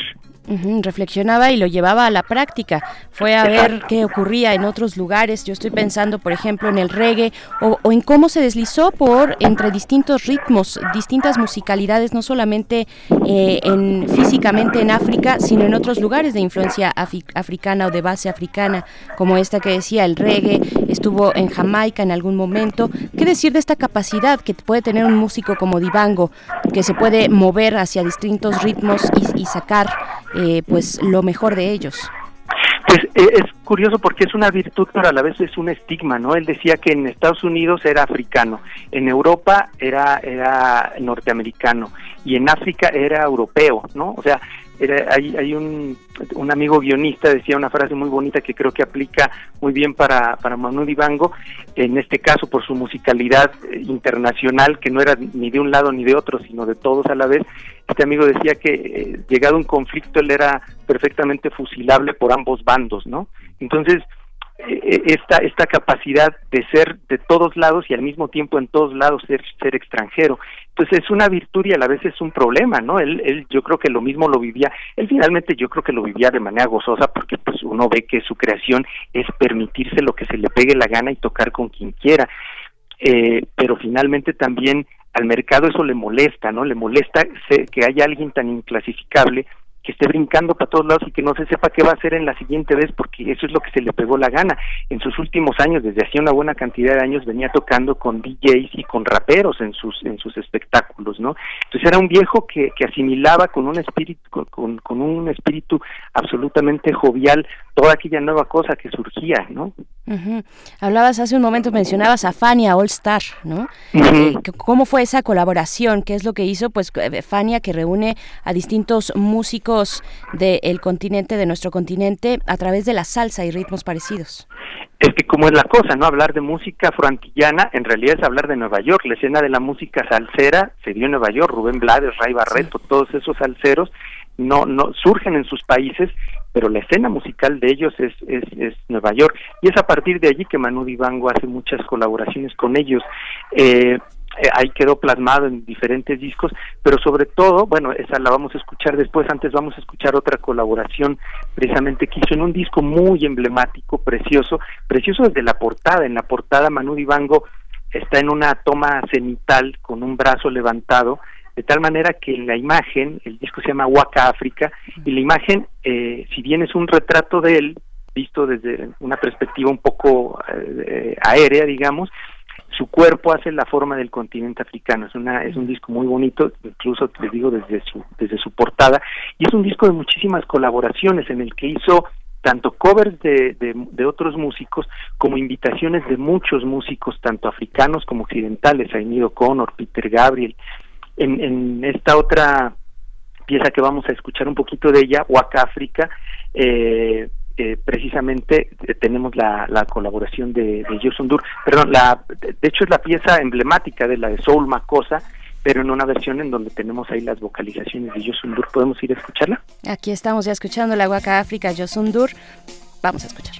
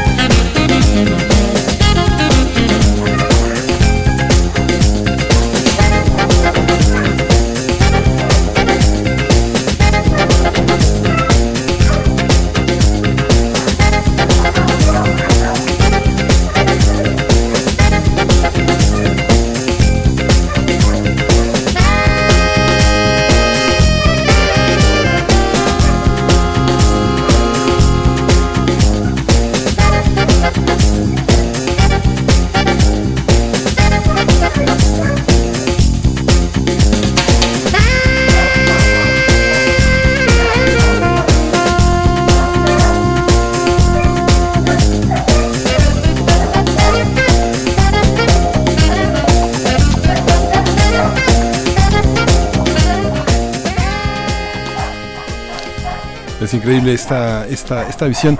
Yo no puedo dejar de verlo, Ricardo, como un, un músico francés. Ahora que está con Yushandor, pienso... Eh, no sé, este mundo de Virgin Records que, no sé, tuvo Richard Branson este, una, una fuerza enorme, digamos, tenía línea aérea, tenían megastores, estaba Depra Chopra ahí como accionista en sus inicios como autor. Fue, fue todo un emblema. Yushan Dor con Seven Seconds tuvo en los éxitos, él empezó tocando en un bar en Londres y terminaron con estas grandes como Tanita Ticarán, mucha gente que venía de Pakistán o que venía de África, pero la particularidad francesa es que este Divango pudo estar en Estados Unidos sin esa rivalidad tan clásica con las disqueras londinenses. ¿Cómo está en el terreno de los discos y de la distribución musical la música de Divango? Bueno, es un autor súper prolífico, o sea, no hay manera de contar los discos en los que participó, que hizo, porque además eran ediciones que cambiaban, aunque fuera un poco, de país a país, ¿no? Entonces, pues hay más de 50, 60, 70 discos. Este, eh, una vez pasado, digamos, el furor que causaron David Byrne, Paul Simon, Peter Gabriel hacia finales de los 80, en la segunda mitad de la década de los 80, eh, el, mundo de los festivales y de las disqueras que se decantaron hacia la difusión de lo, de lo que llamaban entonces el World Beat, la World Music, incluso es una etiqueta que ya está en desuso, Pasado todo ese furor, yo creo que se han ido asentando, se fueron asentando eh, la, la, la, permanencia ya ineludible de, de, estos, de todos estos músicos, no solo africanos, sino también del Medio Oriente, eh, asiáticos.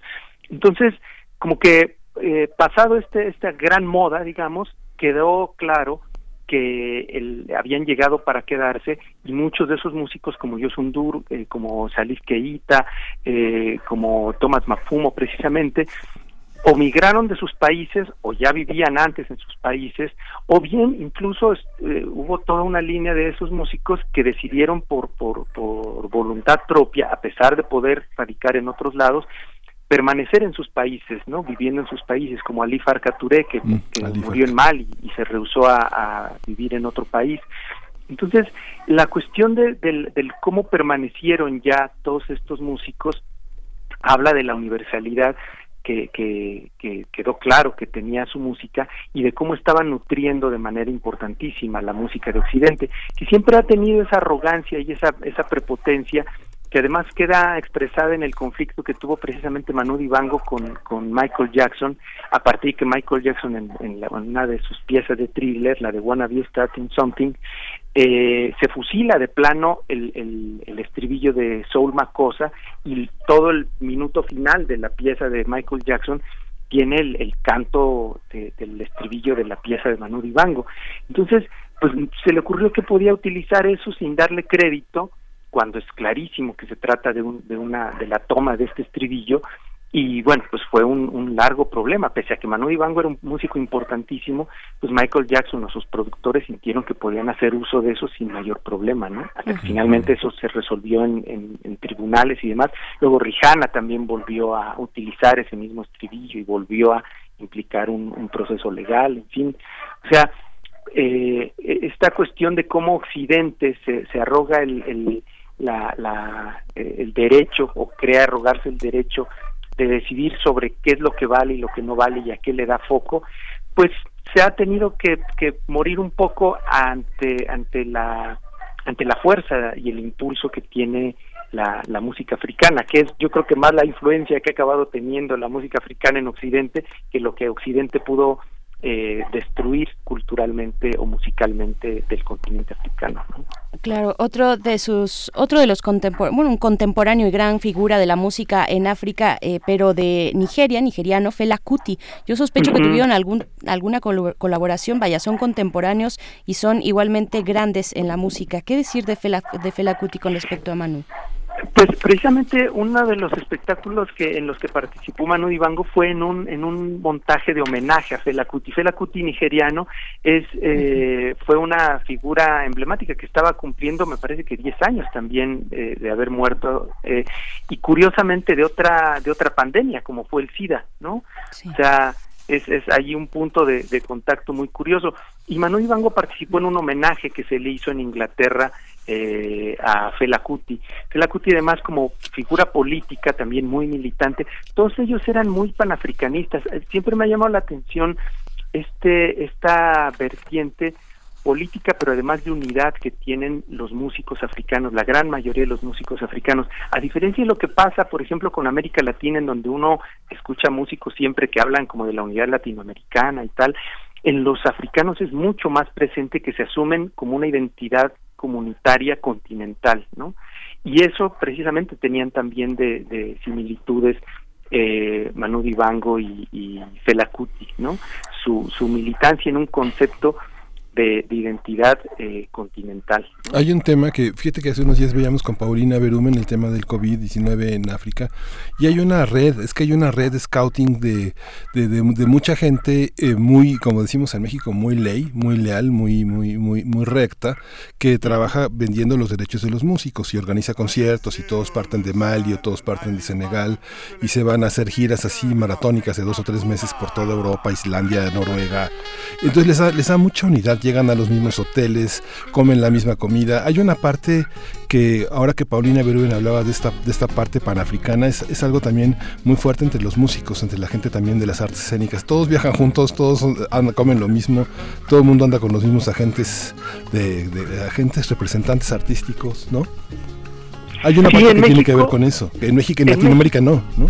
Ajá, sí, sí, sí, eso es bien importante. Hay que destacar ahora que lo mencionas y eh, esto de los agentes y de los promotores, en México ha sido bien importante la, el aporte de la, de la disquera Corazón de Eduardo Yarenas y Mari Farquharson, que han publicado en nuestro país eh, algunas verdaderas joyas de la música africana eh, y precisamente han traído, son precursores en haber traído a muchos músicos, muchos músicos africanos. Nos quedó a deber una, una visita Manu Dibango a nuestro país, sin duda es una de las grandes faltas que tuvimos, pese a que han venido muchos músicos africanos muy importantes a nuestro país, pero esa, esa nos, nos ha faltado. Y sí, efectivamente, hay toda una fuerza comunitaria poderosísima entre ellos, ¿no? Yo creo que eh, si vivimos lo suficiente, si dura lo suficiente esta humanidad eh, como para como para ver el, el el verdadero poder del continente africano en algún momento. Sí, Mary Farquharson es la gran maestra, la gran maestra de todo este movimiento, porque Mary era la corresponsal de la revista South cuando llegó a México y justamente ella se dedicó a, hacer conciertos en Europa con todos ellos, Baba Mal, este, toda esta, toda esta gente que, colaboró con ella y que después se los trajo a corazón, ¿no? Pero hay esa, hay esa parte que es tan, tan, interesante que le debemos tanto a Mary Farquharson que a veces nos escucha.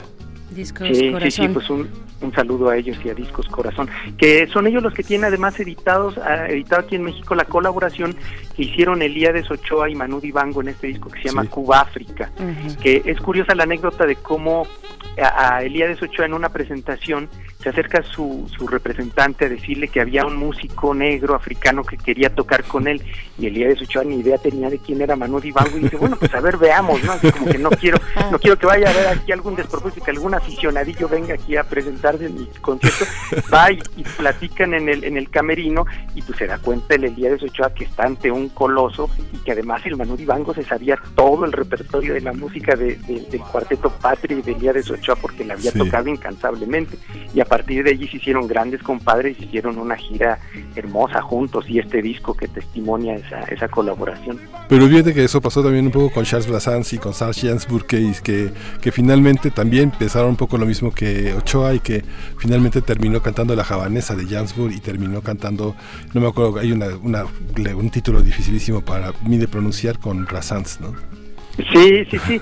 Pues es que precisamente el Manu Ibango tiene muchos covers. O sea, si ustedes buscan música de él y en sus antologías, verán que hay muchos covers y muchas versiones de música de música clásica occidental, ¿no? O sea, de, muchos clásicos de la, de la cultura francesa. Además, la Yavanés, por ejemplo, también, que es una que teníamos para el final. Da tiempo de que escuchemos todavía la de...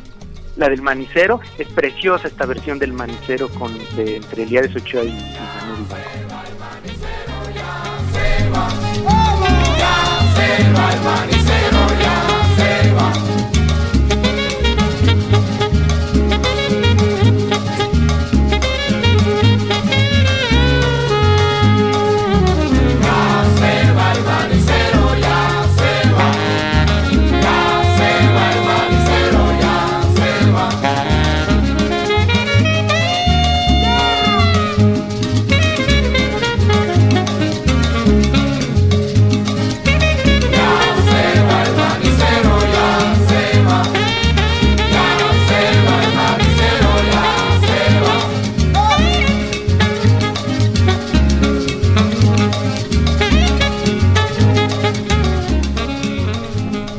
En breve pues estaremos despidiendo esta charla contigo, Ricardo Peláez, ilustrador, historietista, que bueno, ya nos, nos preguntaban en redes sociales sobre la colaboración con el, Elías Ochoa, pues ahí está, ya está resuelta esta historia, entre muchas otras que se pueden hablar de Manu Dibango. Y pues nos vamos a despedir con la javanesa precisamente. Que dice, nos hacemos falta unos a otros, aunque exista eh, una dinámica desfavorable, que es la de los dominantes sobre los dominados. Los problemas son globales y los cambios para mejorar las cosas tienen que realizarse también a nivel global, decía el gran Manu Dibango. Oigan, y no quisiera despedirme sin hacer otra nota de, mm, lamentable de una muerte que me incumbe más en mi profesión de dibujante y de ilustrador, de historietista, y es que falleció, se notificó ayer del fallecimiento de Juan Jiménez, un historietista, ilustrador mendocino, también internacional, vivía en España, contagiado ya de coronavirus, regresó a su natal Mendoza y allí murió Murió ayer el gran Juan Jiménez, acuarelista extraordinario, eh, dibujante de universos de ciencia ficción, colaboró con Jodorowsky en su casta de los metabarones, en fin, otra otra nota necrofílica que lamentablemente hay que dar con este canijo coronavicho que se está llevando a gente valiosa. Por supuesto, pues eh, lamentables noticias que, que pues enmarcamos por fortuna en el, eh, en el circuito de la música en este caso y también de las artes, de la ilustración. Ricardo Peláez, ya nos vamos a despedir, nos vamos a despedir con la javanesa. Te agradecemos mucho, te mandamos un abrazo y pues estaremos conversando contigo si nos lo permites en otros momentos porque se disfruta mucho eh, esta charla. Muchas gracias. Será un placer, un abrazo a todos, abrazo al público, cuídense, quiéranse, quiéranse mucho. Gracias, Ricardo. Gracias, Ricardo Peláez, la javanesa, y volvemos después de escucharla.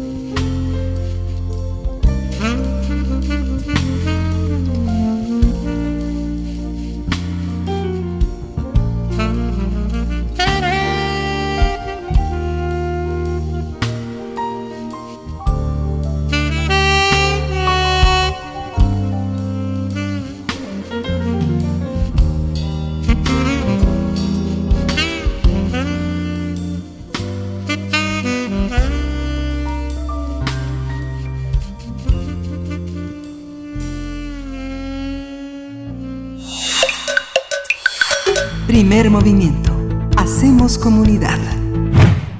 Pues igual que en el siglo XIV, Boccaccio escribió el de Camerón, volumen integrado por un conjunto de relatos que toma como motivo literario la huida al campo de un grupo de jóvenes para librarse de la peste bubónica, pasar las noches de encierro narrando historias de amor, placeres, infortunios y grandes hazañas. También yo publico.mx pues quiere integrar una antología de 100 relatos y para conversar al respecto está en la línea Elvia Navarro, directora de Yo Publico MX, para hablar de esta crónica del aislamiento ¿Cómo estás, Elvia Navarro? Muy buenos días, te saludamos Miguel Ángel Quemain y Berenice Camacho. Hola, buen día, ¿cómo están?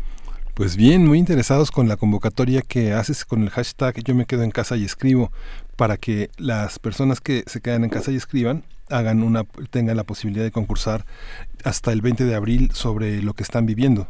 Exactamente, esa era nuestra intención y en efecto nos acordamos de del famoso de Camerón y pensamos que era como un buen pretexto usar, bueno, el número de relatos a incluir en este libro y también eh, un poco los temas eh, que, que propuso eh, el Boccaccio para para para escribir bueno para narrar en estos en estos días de encierro ¿Cuáles son las bases de esta convocatoria? ¿A quién va dirigida?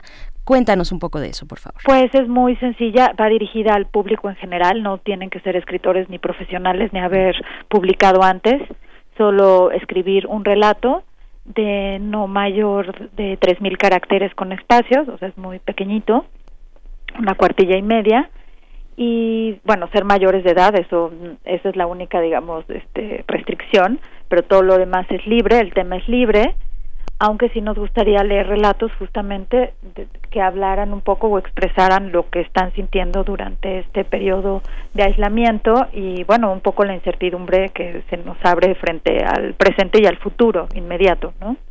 ¿Qué se toma en cuenta en una convocatoria como esta abierta a un público no especializado? Bueno, nosotros trabajamos, yo público trabaja con escritores independientes que quieren publicar, así que conocemos muy bien a, los escritores, digamos que se les llama no profesionales, aunque bueno, pues son obviamente eh, gente que escribe y quiere quiere publicar y lo que se toma en cuenta en este en este caso para esta convocatoria es que se trate de relatos, ¿no? Y como tal un relato pues que nos cuente un hecho, una historia muy precisa, ¿no?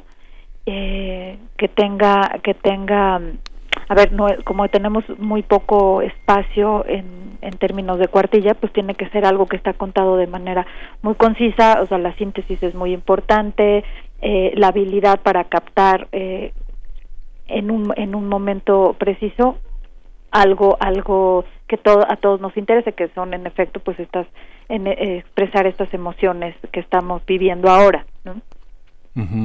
Esta esta posibilidad de hacer una convocatoria de este tipo es la primera vez para ustedes? ¿Han sondeado, por ejemplo, no sé, uno ve una cantidad de textos publicados en Twitter o en Facebook o en otras plataformas que son muy, muy ilustrativos de un gran talento literario frente a cosas inéditas, ¿no? A veces hablar, no sé, de la muerte del padre o del amor por los hijos, suena ya como un, un, un territorio transitado, pero hablar de lo que estamos pasando hoy, pues tiene muchas sorpresas.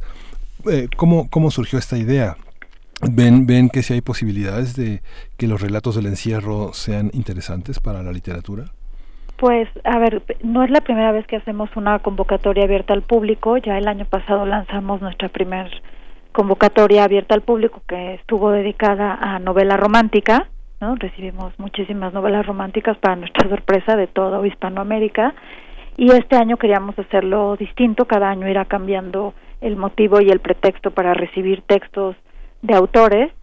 Y bueno pues la realidad se impuso y creíamos que este era un muy muy buen momento porque tenía como una doble misión. Por un lado recibir textos y esperamos que muchos de ellos tengan obviamente habilidades y cualidades este, literarias no pero también eh, queríamos escuchar lo que está viviendo la gente que creo que eso es ahora o quizá más importante.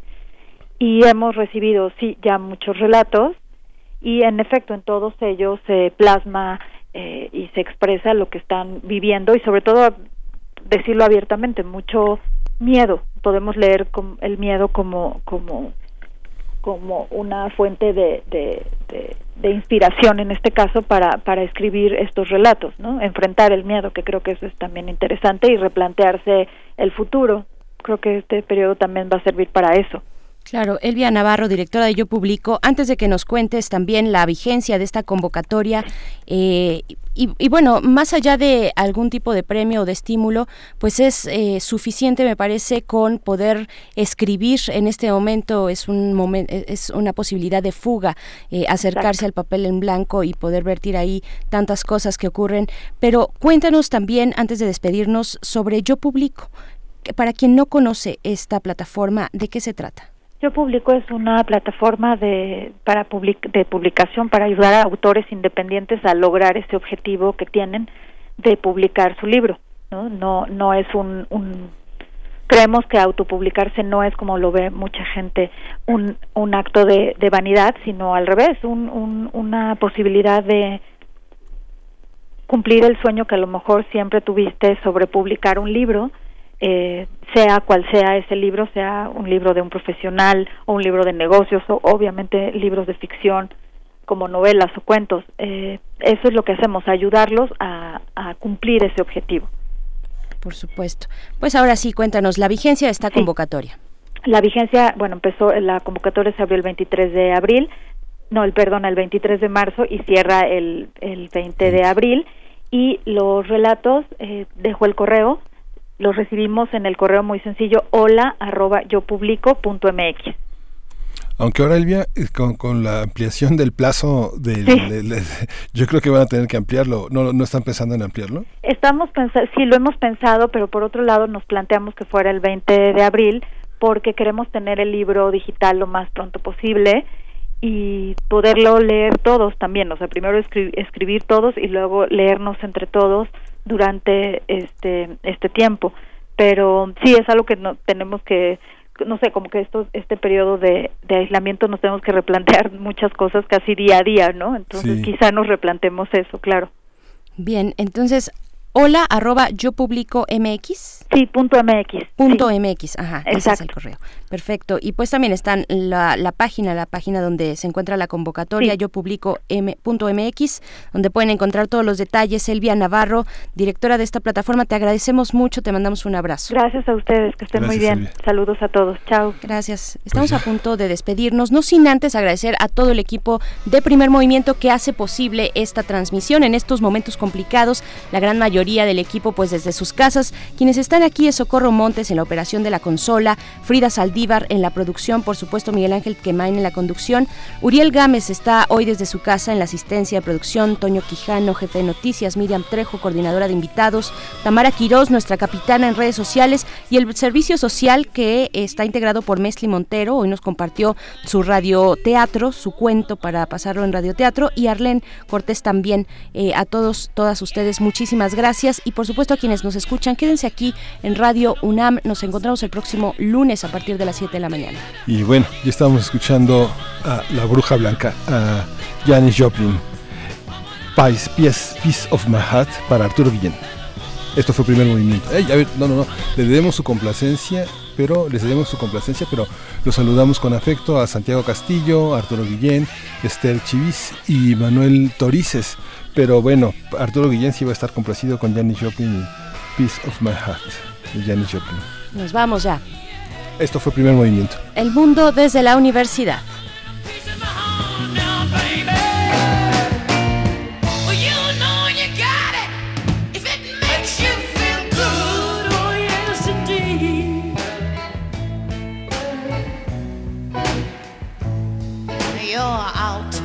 streets looking baby deep down in your heart I guess you know that it ain't right